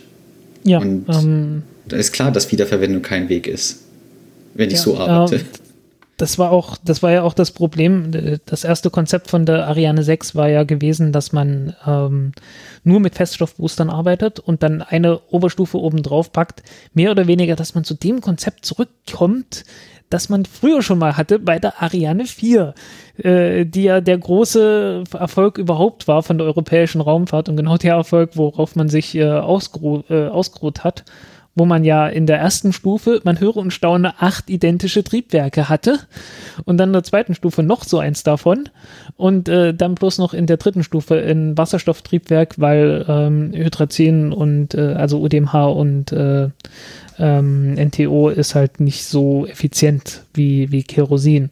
Und hat man halt oben noch Wasserstoff draufgepackt und hatte äh, entsprechend eine Rakete, die im Prinzip äh, wie eine Falcon 9 Rakete bloß mit Wasserstoffoberstufe war. Und das war so das effizienteste, was man bauen konnte. Also das, das wirtschaftlichste. Und äh, das, davon ist mir komplett weggegangen. Und ähm, ist schon interessant, wenn man dann so alte Zeitschriftenartikel im Archiv findet von 1984, äh, die da schon sagen, irgendwie, ja, dieses Ariane 5 Konzept, äh, das ist irgendwie wenig spannend und nicht sehr überzeugend. Ähm, die Wiederverwendung der Feststoffbooster äh, sieht auch nicht sehr zukunftsweisend aus. Ähm, und das war alles noch lange bevor dieses Ding irgendwie doppelt so groß geworden ist, weil man ja unbedingt den Hermes draufpacken wollte, der immer größer geworden ist. Ach Gottchen, ey. Ja, also ähm, ich, ich habe auch so das Gefühl, dass sie sich damals mit dem Hermes und der Ariane 5 so sehr die Finger verbrannt haben, dass sie seitdem halt keine neuen Technologien mehr äh, entwickeln wollten, weil sie gedacht haben, das kriegt man nicht hin. Und wenn sie dann zumindest andeuten, was Neues entwickeln zu wollen, dann ist es auch mehr äh, Carbon Copy von etwas, was sich halt schon bewährt hat. Wobei jetzt äh, die, die Lektion aus den Startups, angefangen von äh, SpaceX bis ähm, die neuesten Gründungen, weniger sein sollte, wie man genau eine Rakete baut, sondern wie man eine Rakete entwickelt. Und ähm, ich glaube, die Lektion ist da auch immer noch nicht angekommen an manchen Stellen. Und ja. findet eine ähnliche Innovation jetzt bei deutschen Startups statt oder siehst du das eher äh, skeptisch? Ich bin nicht tief genug in den Entwicklungsprozessen von den drei Startups drin. ähm, also von Rocket äh, Factory Augsburg weiß, äh, glaube ich, niemand so wirklich viel. Ähm, mhm. High Impulse ähm, versucht auf der Hybridtechnologie, die eben mit High-End angefangen wurde zu entwickeln, aufzubauen.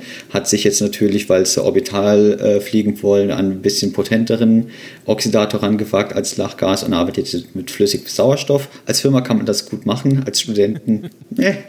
ähm, mhm. Und ESA Aerospace ist ja LOX leichte Kohlenwasserstoffe, wobei die ESA ja schon gespoilert hat, dass es sich bei den leichten Kohlenwasserstoffen um Propan handelt. Hm. Also das ist jetzt ähm, keine neue Information in dem Sinne, sondern das ist jetzt Information, die an Stellen rausgesickert ist, wo eigentlich man sie nicht haben wollte, aber sie trotzdem rausgekommen ist. Genau, wir hatten doch vor kurzem diesen europäischen Raketenwettbewerb und ich muss ganz ehrlich sagen, so ganz durchgeblickt hatte ich nicht, äh, worum es genau dabei ging. Fand in Portugal statt und genau. äh, Danstar, also der äh, der ähm, Verein der Studenten in, in der dänischen äh, Universität, wo du äh, deine Masterarbeit geschrieben hast, äh, mhm. die haben da eine Rakete gestartet. Äh, genau. Betrieben mit Isopropylalkohol und ähm, Lachgas, glaube ich. Genau. Und ähm, ja, äh, wie kam es dazu und was ist das für ein Wettbewerb ganz genau? Der wurde ähm, relativ kurzfristig, Anfang des Jahres scheinbar aus dem Boden gestampft. Ich habe von dem Wettbewerb tatsächlich auch erst kurz, bevor er dann tatsächlich stattgefunden hat, mitbekommen. Ähm, ursprünglich war der Plan von Danstar, dass wir beim äh, Spaceport America Cup teilnehmen ähm, und eben auf die Kategorie, ähm, was sind das dann, 30.000 Fuß, also 9 Kilometer. Sind es 30.000 Fuß? Hm? Nee, sind da Ja, ja, haut 3.000 9 Kilometer haut schon hin bei 30.000 Fuß. Ja, 9 Kilometer. Äh, dass wir auf die Kategorie uns eben bewerben und die Rakete ähm, dafür entwickeln, eben bei diesem Wettbewerb teilnehmen zu können. Ähm, und dann hat sich durch ein scheinbar extrem glückliches und gleichzeitig unglückliches äh, zeitliches Zusammentreffen aus äh, Beginn der Corona-Krise und Eröffnung eines ESA Business Innovation Centers ähm, auf dem Campus der DTU dann die Möglichkeit ergeben, ähm, als Ausweichmöglichkeit für den Spaceport America Cup, wo sich schon abgezeichnet hat, dass das nichts wird, 2020, ähm, dass man da ein Alternativ-Event auf die Beine stellt. Und wenn ich das von, ähm, von Jakob Larsen richtig aufgenommen habe, dann ist das ähm, im Prinzip darauf gewachsen, dass man einfach ähm, Jan Wörner ähm, von der Seite angesprochen hat, ja, wie schaut es denn aus, was können wir denn in Europa machen, wenn das in den USA jetzt nicht hinhaut?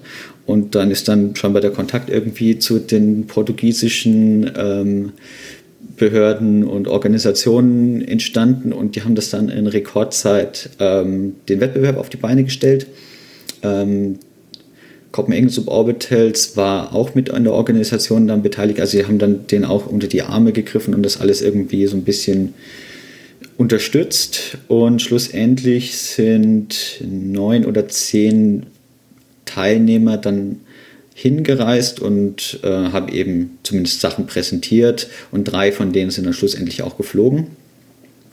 Äh, die Uni Wien ist geflogen, die ETH Zürich und eben Denstar von der DTU. Und Denstar ist auch Da- als einziges mit Flüssigrakete geflogen. Also und haben tatsächlich, wie ich jetzt erfahren habe, den europäischen Höhenrekord für flüssig betriebene Studentenraketen aufgestellt. Weil es einfach noch nicht viele gab, die sowas gemacht haben, ne? Ja, ich war auch erstaunt darüber, dass scheinbar so viele Angst vor Biliquids haben. Ähm, ja, es ist nicht einfach. Wir haben uns aber auch ein bisschen das Leben leicht gemacht, indem wir Lachgas, was ja normalerweise dafür benutzt wird, weil es ähm, auch selbstbedrückend ist und in Hybridraketen dann die Struktur sehr einfach macht. Man braucht ein Brennkammer mit Festbrennstoff und Also äh, ganz, ganz kurz mit Tank kurzen Gedanken an die Hörer. Ähm, selbstdrückend heißt, äh, man braucht nicht noch eine zusätzliche Druckflasche, mit der dann äh, der Oxidator und der Treibstoff irgendwie durchgeschoben wird, sondern äh, das verdampft einfach, baut damit sowieso im Tank einen ziemlich großen Druck auf. Man braucht einen relativ stabilen Tank dafür ähm, und dann äh, schießt das von alleine raus, wenn man einfach bloß das Ventil aufmacht. Man muss ein bisschen aufpassen, dass der Treibstoff dabei, dass das Lachgas dabei nicht zu kalt wird und dann dadurch der Druck absinkt und äh, man braucht irgendwie, äh, man muss irgendwie darauf achten, dass halt immer genügend äh, Lachgas mit hohem Druck drin ist, aber das geht schon. Genau, und wir haben dann eben uns überlegt, wir brauchen ohnehin Druckgas, um, ähm, Lach, äh, um den Isopropanol-Alkohol ähm, aus dem Tank rauszubekommen. Dann können wir Lachgas auch als Flüssigkeit missbrauchen und das auch gleich mitbedrücken, weil dann sparen wir uns die gesamte Testerei, ähm, den Injektor so auszulegen, dass er mit, äh, mit zwei Phasen Gemisch klarkommt. Ähm, das kann man dann nicht mehr wirklich berechnen oder simulieren. Da braucht man einfach sehr viele Testreihen, um den Injektor korrekt auszulegen. Und wir haben dann äh, beschlossen, den, das Lachgas auf minus 30, 40 Grad runterzukühlen, indem wir es einfach auf 9 Bar entspannen und dann einfach bei 9 Bar im Tank lagern. Und dementsprechend hat das dann immer schön genau die Temperatur, die wir haben wollen. Und dann kann man einfach mit Stickstoff draufdrücken und dann verhält sich wie LOX normalerweise sich verhalten würde, bloß bei Temperaturen, wo man noch mit normalen Haushaltsmitteln klarkommt. Das Ja, war so das- der Trick, den wir damals uns überlegt haben und ich habe das Gefühl, der hat sich bewährt. Ja, ähm, hast du eine Ahnung, warum Furfurylalkohol äh, praktisch bei niemandem benutzt wird, außer bei Leuten, die äh, Ignition gelesen haben und äh, dieses äh, äh, das Zeug nicht mehr aus dem Kopf bekommen? Furfurylalkohol wird halt meistens äh, im selben Satz wie Stickstofftetroxid benutzt und da läuten dann bei den meisten die Alarmglocken und blättern weiter. Ähm, es ist halt. Wieso ist, ist genauso ist giftig halt oder? Ah, nee, es okay, ist halt Hypergol mit NTO. Und dann sagt man sich, warum ähm, nehme ich die beiden Stoffe? Ja, sie sind giftig, äh, aber sie sind Hypergol. Ähm, Ähm, ich wenn man glaube, dann halt, ich glaube, die waren mit, mit Salpetersäure Hypergol. oder was Salpetersäure? Aber Salpetersäure ist nicht so viel besser als äh, NTO. Also Nitrogen Zugegeben. Gerade egal. Also früher hat man das gemacht, äh, die Hybridrakete von äh, den 60ern von der war, die Barbarella ist ähm, Hypergol-Hybrid geflogen. Die haben auch, äh, was haben die denn gehabt? Irgendein äh, Furfuryl-Derivat, was irgendwie fest war oder so ein Polymer davon. Und ich kenne mich mit der Chemie zu wenig aus. Und halt eben äh, weißrauchende Salpetersäuren. Das hat man einfach das Ventil aufgemacht, dann hat es auch gebrannt. Ähm, das eine hat dir Krebs gegeben, das andere wollte dich verbrennen. Will heute keiner mehr. Ja, äh, das waren auch noch die Zeiten, als man, als man Wasserstoff- und Fluortriebwerke äh, getestet hat. Ich habe gehört, sogar in Lampolzhausen. Ja, also das sieht dann immer, also die Leute, die es gemacht haben, sagen dann immer, ja, das geht schon, man braucht nur ein bisschen Schutzausrüstung und dann geht das schon. Dann stehen sie aber trotzdem mit ähm, dreifach Plexiglasscheibe zwischen Triebwerk und äh, Person und dann noch in voller Montur und schütten dann irgendwie die Salpetersäure in, das Trieb, äh, in die Tanks rein. Ähm, das sind einfach Bilder, die man Studenten, die gerade ähm, mit dem Studium mitunter auch erst anfangen, dann nicht erklären kann, so ja, das funktioniert schon so, das machen wir schon so. Das ist Ja. nichts, wo man wirklich Leute heute mit begeistert. Da haben sie dann doch zu viel Angst um sich selbst. Ja, ähm, verständlich. Karriere- Karrierechancen sinken dann auch rapide, wenn man sich irgendwie verätzt oder irgendwie Lungenkrebs bekommt, weil man einmal falsch eingeatmet hat. Ja, und der Papierkrieg, den die Uni dann führen muss, ist Das- enorm. Die Unterlagen, die man dann ausfüllen muss, wenn sich so ein Student verätzt. Ich meine, ein bisschen Schwund ist immer. Also ein Grund ist, warum das nicht gemacht wird, es gibt keine Organisation, die das äh, guten Gewissens unterstützen würde, äh, Studenten an solche Substanzen ranzulassen.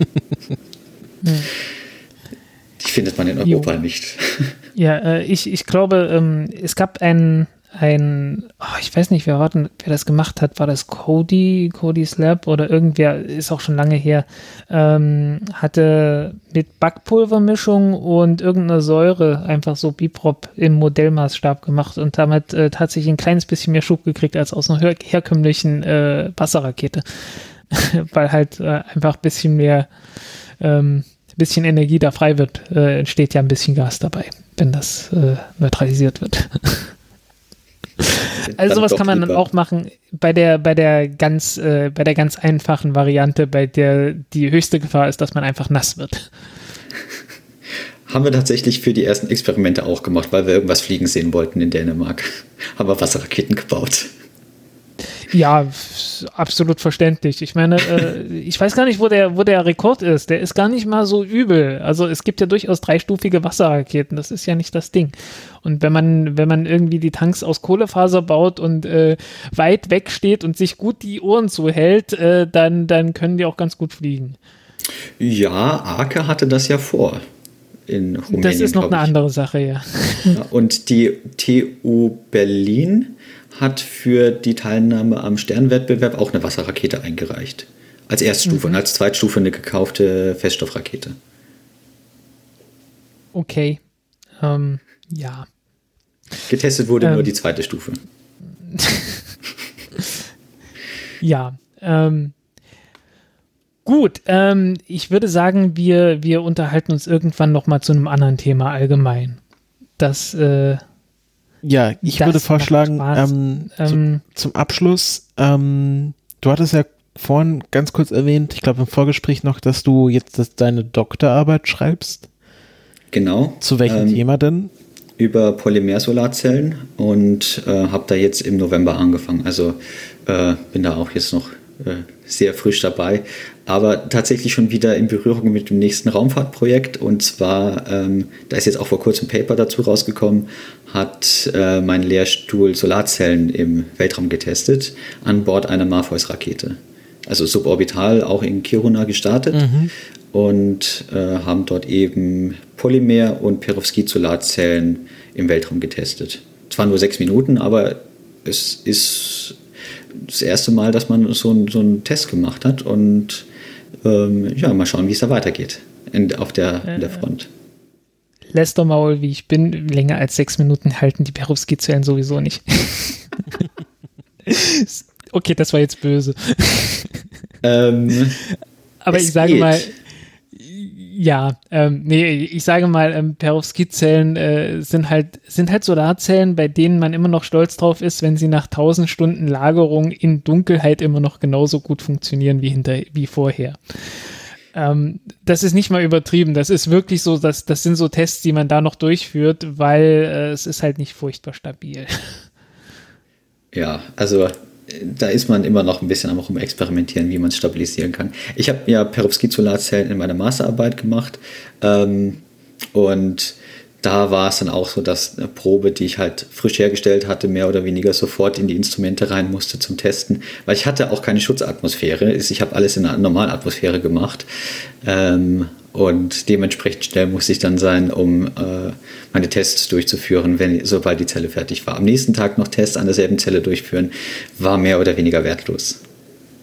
Ja, ähm, was halt die große Tragik bei diesem ganzen Thema ist, ähm, äh, weil man halt sehr schnell festgestellt hat, oha, wir haben hier richtig hohe Effizienz und das ist toll und dann haben sich immer noch mehr Leute drauf gestürzt und noch viel mehr Effizienz rausgekriegt, aber irgendwie hat sich niemand um die Stabilität gekümmert. ähm, wir haben halt eine äh, ziemlich aggressive Atmosphäre hier auf der Erde. Sauerstoff ist ein Arsch. ja, absolut. Ja, deswegen ja, ist es auch ja, Sauerstoff und nicht Süßstoff. Ne? Ja, das ist auch, äh, ich, ich hatte jetzt äh, bei den, bei den Natrium, äh, bei Natrium-Ionen-Batterien hatte ich jetzt auch vor kurzem so ein, äh, so ein Ding gehabt ähm, mit Natrium, Natrium-Eisensilikat, äh, was eigentlich eine tolle Sache ist, aber halt auch irgendwie so ähm, 50 ppm Wasser höchstens, bitteschön, bei der Synthese und so. Ähm, ja, Sauerstoff wollte man da auch nicht unbedingt haben. Ich weiß nicht, wie, ob man das noch stabilisieren kann oder ob das bloß Vorsichtsmaßnahmen waren, damit man irgendwie gute Analyse drüber machen kann. Aber naja, wie das halt so ist. so, ich warte dann immer ab, bis noch ein paar mehr Veröffentlichungen kommen, um zu sehen, äh, wie realistisch ist das eigentlich, was ihr hier gerade äh, bejubelt habt. Ich glaube, das ist äh, auch unter Wissenschaftlern gängige Praxis, oder? Ja, also das Problem ist halt oft, dass in den Publikationen nicht unbedingt dazu geschrieben wird, ob man jetzt Schutzatmosphäre benutzt hat, wie, wie groß jetzt die Sicherheitsvorkehrungen waren, was man da jetzt alles drumherum gemacht hat. Also vor allem bei Perovskiten gibt es halt genügend Paper, wo halt geschrieben wird, ja, das zusammengeschüttet, das zusammengeschüttet, das zusammengeschüttet. Aber hat man da jetzt eine Klopfbox drumherum gehabt? Hat man das unter Normalatmosphäre gemacht? Ja, hm. da hüllen sich manche von den Autoren dann auch in Schweigen, weil sie genau wissen, ja, das sind genau die Schwierigkeiten, die wir haben und da wollen wir jetzt nicht so viel drüber reden. ja, ähm, äh, ich, es, ist, es ist auch erstaunlich schwierig, bei, den, äh, bei diesen Batterien rauszufinden, wie dick die Elektroden gerade sind, die sie da neu entwickelt haben. Ähm, obwohl das entscheidend ist für die Leistung, ne? aber äh, keiner weiß, wie dick das war. Und meistens, wenn es dann doch äh, angegeben wird, dann ist es sehr, sehr dünn. Was für die Herstellung immer ein Problem ist. Ähm, ja, Spin-Coden für Batterien, die man eigentlich im großen Stil benutzen will, das ist nicht skalierbar. Also Spin-Coden ist ein Verfahren, wo man sehr dünne Schichten hinbekommt. Ja, äh, mh, mm, mh. Da kam jetzt auch irgendwie hier Atomic Layer Deposition oder so äh, und daraus dann und daraus dann Batterien bauen, wo ich mir bloß an den Kopf gegriffen habe, wie man überhaupt. Ah, ist das sowas wie Elektrolyse bei Raketentriebwerken? Äh, das ist im Vergleich dazu irgendwie noch besser. Also die, die haben wirklich so Halbleitertechnik da irgendwie benutzt, um, um winzig dünne Schichten irgendwie, also Mikrometer, also so äh, Ein Mikrometer ist zwei, dick. ein, zwei, drei Mikrometer äh, zu machen. Und das, ja, das ist schon dick im Vergleich, aber ich meine, es ist halt nicht skalierbar für eine, für eine Batterie, wo du irgendwie kilometerlange Bahnen haben willst und nicht irgendwie so einen postkartengroßen äh, Wafer irgendwie beschichten möchtest. Gut. Also mit äh, Physical Vapor Deposition im Mikrometer zusammenbekommen, das ist ambitioniert. Ja, das ist, also die, die haben da auch irgendwie ein Verfahren gehabt, das, das einigermaßen skalierbar ist, das wo angeblich sogar in normaler Atmosphäre äh, funktioniert. Ähm, man muss ja nicht äh, super sauber sein, ist ja keine, keine echte Halbleitertechnik, aber trotzdem. Also ähm, wissenschaftliche Publikationen ähm, sind ein Thema für sich, dass ähm, ähm, viele Leute gucken da drauf und denken, ein Wunder, wie, wie toll und rational und sonst was die Wissenschaft ist, aber eigentlich ist das alles so ein bisschen, äh, ein bisschen ein Schönheitswettbewerb, wo auch jeder so versucht äh, äh, zu verstecken, was die Schwächen sind und äh, selbst möglichst gut, möglichst gut auszusehen und so. Ähm, ich glaube, du kannst da ein Lied von singen. Also bislang bin ich nur Zweitautor von, äh, von der Arbeit, wo eine Messkurve aus meiner Bachelorarbeit ähm, verwendet wurde und äh, weiterverarbeitet wurde. Ich bin noch nicht selbst direkt drin im Publikationszyklus, aber ich werde früher oder später da reinkommen.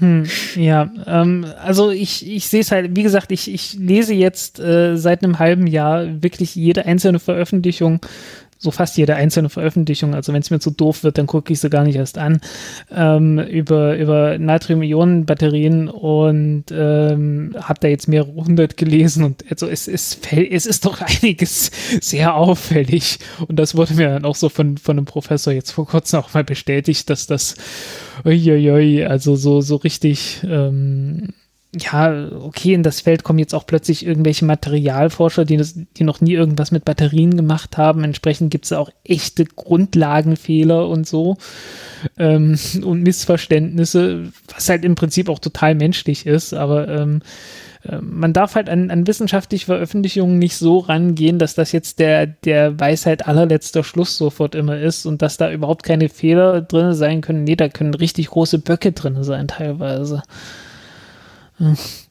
ja. Ja, die man halt beim Review-Zyklus dann auch nicht unbedingt dann sieht, weil die, die Autoren schauen ja meistens auch eher auf die inhaltliche Schlüssigkeit, nicht ob die Experimente jetzt tatsächlich so funktioniert haben oder was im Hintergrund im Labor passiert ist, weil das sieht ja außer den Autoren niemand. Und äh, man, man, bei manchen Themen muss man dann fast schon darauf achten, was nicht drin steht, als darauf, was drin steht. Um genau. vor allem, wenn man die Szene beobachtet, herausfinden äh, zu können, ähm, wo gerade die Probleme sind. Das war ja das Problem vom Venus äh, äh hier Leben auf der Venus Paper. Ja, bei Phosphin, aber äh, ja, da, man hat es halt auch gemerkt, wenn, wenn am Anfang irgendwie abgelenkt mehr oder weniger wird und es Ewigkeiten braucht, bis man, äh, bis man überhaupt zum Thema kommt und irgendwie stattdessen ganz groß von möglichen Leben und die Bedeutung von das, von dies und das gemacht wird, ähm, dann ist schon mal irgendwie so ganz großes Ausrufe, ganz große Flagge, äh, Vorsicht. Mhm. eventuell, eventuell möchte man da doch äh, Leute emotional ansprechen, um äh, äh den rationalen Teil etwas weiter hinten anstellen zu können ist, ja, äh, ja, es ist halt, es ist halt echt eine, eine Sache, so, hm.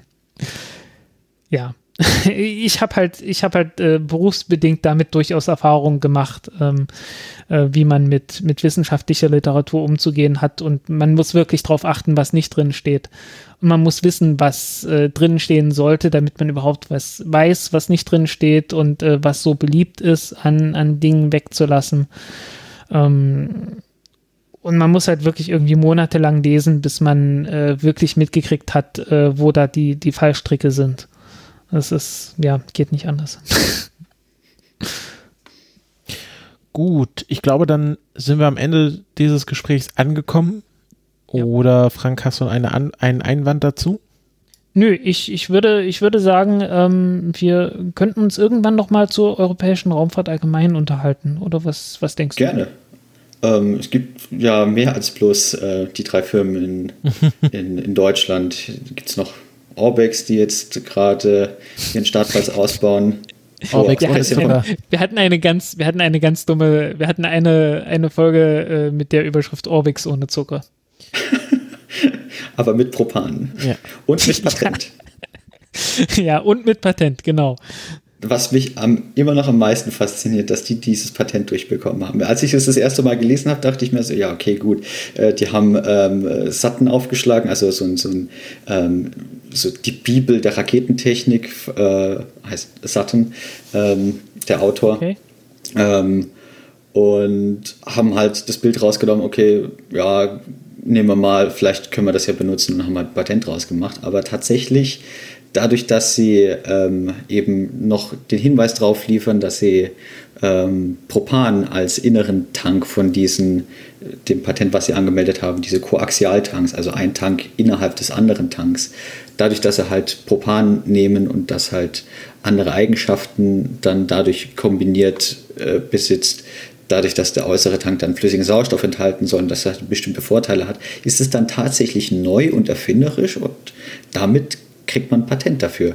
Auch wenn jetzt ähm, man sich denkt, ja, das ist ja irgendwie klar, aber es hat halt vorher keiner gemacht und keiner aufgeschrieben. Ähm, und dementsprechend kann, kommt dann im Patentprozess halt eben raus, ja, passt so, könnt ihr, kriegt ihr das Patent dafür. Und das Patent ist halt auch noch so formuliert, dass es heißt, zumindest teilweise innerhalb des Sauerstofftanks, was halt dann dazu führt, dass äh, der findige Patentanwalt hingehen könnte und sagen kann, ja gut, wenn jetzt der Propantank über dem Sauerstofftank ist, dann geht ja die Propantankleitung durch den Sauerstofftank durch, ist beim Start mit Propan gefüllt, ist also Teil des Tanks. Im Prinzip könnte dieses Patent also auch ähm, Konfigurationen abdenken, abdecken, wo einfach der Propantank über dem Sauerstofftank angeordnet ist und das Propan nur durch den Sauerstofftank durchgeht oder Common Bulkhead oder was auch immer. Also da ist schon ziemlich Macht hinter diesem Patent und äh, von den ganzen anderen Firmen, die jetzt ähm, auch Propan verwenden wollen, das könnte da durchaus zu Konflikten kommen. Ja, ähm, äh, äh, ja gut, äh, die, die Firma Colt ist ja berühmt geworden für die, äh, für die Revolver und die hatten damals das Patent gehabt, dass man äh, den Zylinder von dem Revolver durchbohren durfte. Ja, es sind manchmal so ziemlich banale Sachen, aber ähm, Ja, ja. Ich war Ja, ja, ein Jahr im Patentwesen. Ich war ja Patentingenieur und habe das von innen alles gesehen. Ah, okay, gut. Bevor ich zur IABG bin und Satelliten getestet habe. Genau. Und damals habe ich dann auch eben dieses Patent in meiner Freizeit gefunden. Also das hat nichts mit meinem Job zu tun gehabt, dieses Orbix-Patent. Ähm, die Patentinhaber sind tatsächlich einer von den beiden Copenhagen Suborbitals Gründer und ein ehemaliger Mitarbeiter von der DTU, also Christian von Bengtsson und Jonas Pianö. Die beiden sind die Patentinhaber.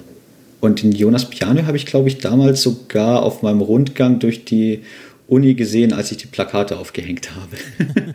Zur Gründung. Bin ich, glaube ich, durch seine Werkstatt gestolpert.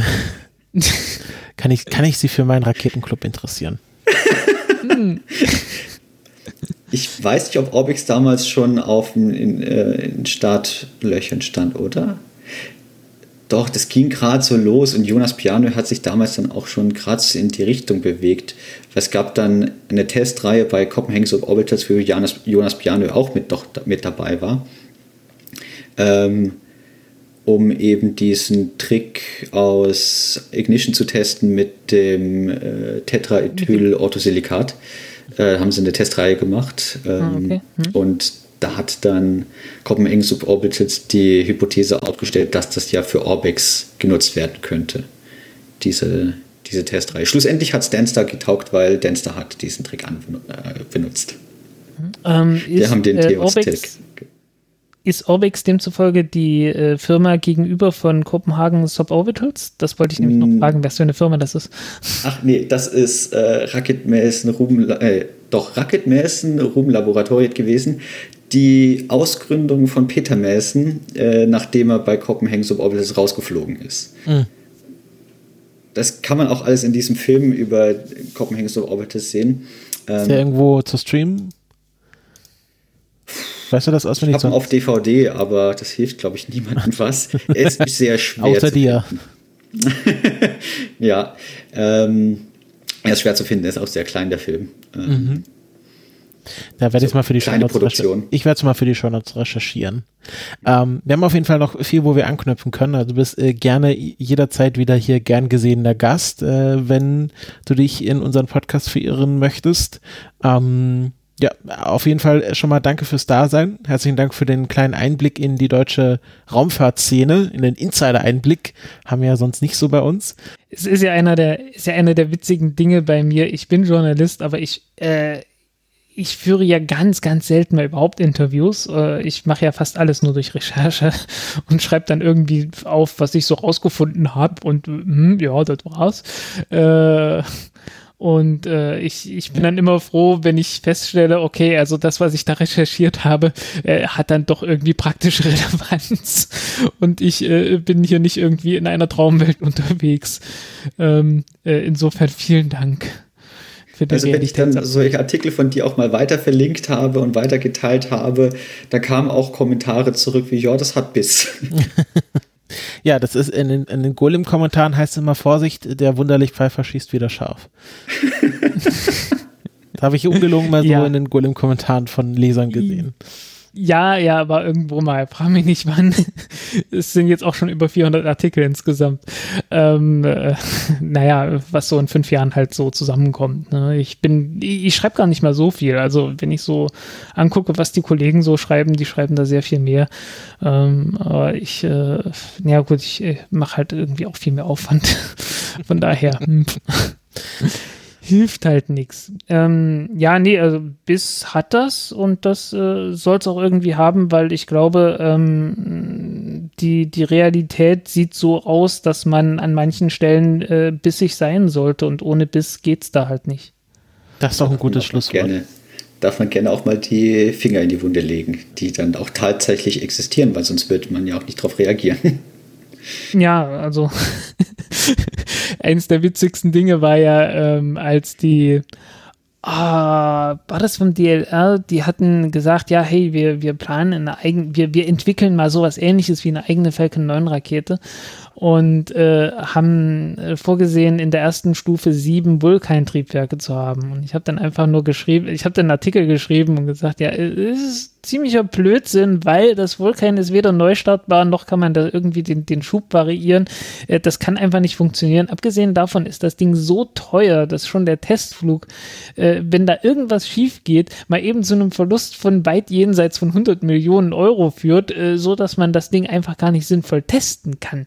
Ähm, kurz darauf, äh, und man, man kann es jetzt bloß noch so auf archive.org sehen, die, die ursprüngliche Fassung davon, von der Webseite, wurde jede einzelne, äh, jede Referenz auf, auf Ariane 5 und Vulkan-Triebwerk von der Website entfernt. Ein Schelm, der Böses dabei denkt. ja, ja. Also äh, es wird gelesen. Ähm, äh, es ist, äh, es hat halt auch Biss, aber es ist halt auch sinnvoll. Und ich meine, die haben dort mal eben, für diesen Scheiß haben die drei Millionen Euro irgendwie äh, verblasen. Ich habe 300 Euro gekriegt für den Artikel. Ne? Für die Studie also, haben die drei Millionen bekommen. Ja, ja, für die, für, für die Studien, ne, also für das, was die wollten, so inklusive so äh, Sponsorgeldern von irgendwie fünf Geld, fünf Firmen oder so. Und also, äh, das ist schon, äh, ich sehe da ein gewisses Missverhältnis in Anbetracht dessen, dass ich einfach bloß mal kurz drauf geguckt habe und gesagt habe, Leute, das geht nicht. ja, auf der Was anderen natürlich Seite einiges über das DLR sagt, ne? Ja, ja. Also ich habe auch schon, also glaube, das DLR ist am angenehmsten, wenn man ihm Geld gibt, äh, wenn man Geld von ihm haben will. Vorsicht. Äh, ich habe jetzt ähm, einmal als Student ähm, auf der geldempfangenen Seite vom DLR gelebt und in der Berufswelt dann wieder. Es ist schwierig, manchmal mit dem DLR umzugehen, sagen wir es so. Also das DLR hängt halt ähm, bürokratisch dann bis hoch in die Ministerien bis nach Berlin drin. Und die wollen dann auch das aufpassen, dass das Geld nicht irgendwo hinfließt, aber auch gleichzeitig versickert es dann halt in der, in, in, im System, in, in der Bürokratie beim DLR selber. Und, ja, und mit irgendwelchen halt Aufträgen, die man halt, äh, die man halt so in Erfüllung der Bundespolitik dann irgendwie äh, vergeben muss, ob man will oder nicht. Ne? Äh, woher dann ja auch die, die komischen Wasserstoffautos kommen, die man da irgendwie entwickelt, auch wenn man irgendwie drauf guckt und sich sagt, naja, hättest du jetzt das Ganze, hättest du die Brennstoffzellen da rausgeschmissen und einfach bloß Akkus eingebaut, würde es genauso gut funktionieren, würde ein Drittel der Energie verbrauchen und es wäre auch billiger. Wenigstens hat die EU ein äh, ordentliches Wasserstoffkonzept. Muss ja die Bundesregierung vielleicht noch von lernen, aber zumindest die EU hat es kapiert. Ja, na, äh, muss ich ehrlich gesagt mal recherchieren. Äh, ich hoffe, es geht da im Wesentlichen um Stahlherstellung und Chemie, was ja das ist, was, was Wasserstoff wirklich kann und wofür es auch mehr oder weniger notwendig ist, weil hm, Chemie halt ähm, und nicht so sehr als Energieträger. Ja, und halt vielleicht am hinteren Ende von äh, der Produktion äh, von, von Transportketten. Also ähm, LKWs, die jetzt keine Ahnung quer durch Eurasien fahren sollen oder Schiffe, die quer über den Pazifik fahren sollen. Da kann man dann vielleicht auch nochmal drüber nachdenken. Aber ansonsten. Schiffe quer über den Pazifik, ja, kann ich mir vorstellen. Ähm, äh, ich ich habe mal über Atlantik, habe ich mal so durchgerechnet, das könnte man auch mit Akkus hinkriegen. ähm, Wäre nicht zu teuer. Ich, ich, bin mir nicht ganz sicher. Also äh, da, da müsste ich dann wissen, wie viel die Brennstoffzellen bringen, aber die sind ja eh noch nicht so weit von der Technik her. Ähm, Ja, sie steht vor allem vor einer Wand. Es, dies, das Problem liegt vor allem darin, dass ähm, man durch die Chemie halt nur begrenzte Menge der Energie ähm, in Wasserstoff reinstecken kann und halt auch wieder nur rausbekommen kann, weil ähm, ja. das im Wesentlichen daran hängt, ähm, die Bindungsenergie von dem Sauerstoff an die Elektrode tatsächlich und in einem von diesen Zwischenschritten, die halt da passieren, will halt der Sauerstoff zwei Bindungen mit der Elektrode eingehen und das skaliert halt schlecht äh, wenn wir ähm, eine Chemie auf äh, Fluorwasserstoff oder Chlorwasserstoffbasis hätten, dann wäre Brennstoffzelle überhaupt kein Problem. Da könnten wir mit Effizienzen von deutlich über 90 Prozent rechnen. Aber wir sind nun mal wasserbasierte Lebewesen. Hm.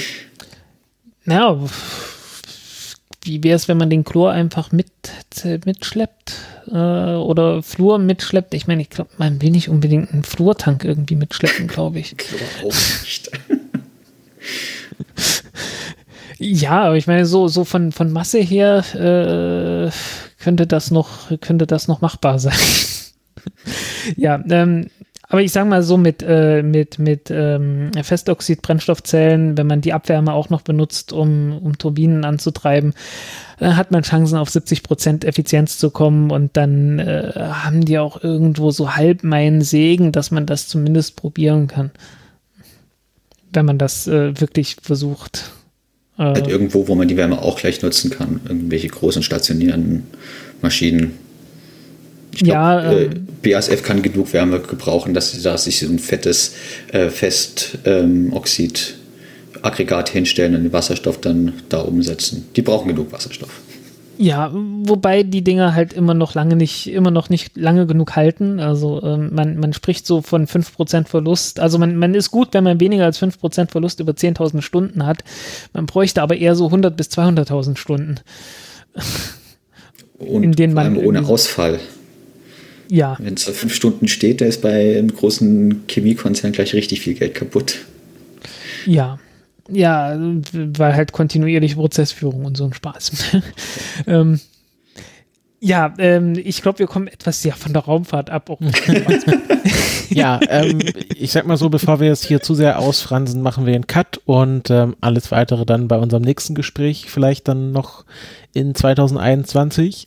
Ähm, ja, nochmal vielen Dank fürs Dasein. Wir wünschen allen. Danke für die Einladung. Gerne. Wir wünschen allen Zuhörenden und äh, äh, anderen Menschen einen guten Rutsch ins neue Jahr. Bleibt gesund und äh, ja, bis zur nächsten Folge. Tschüss. Tschüss. Tschüss.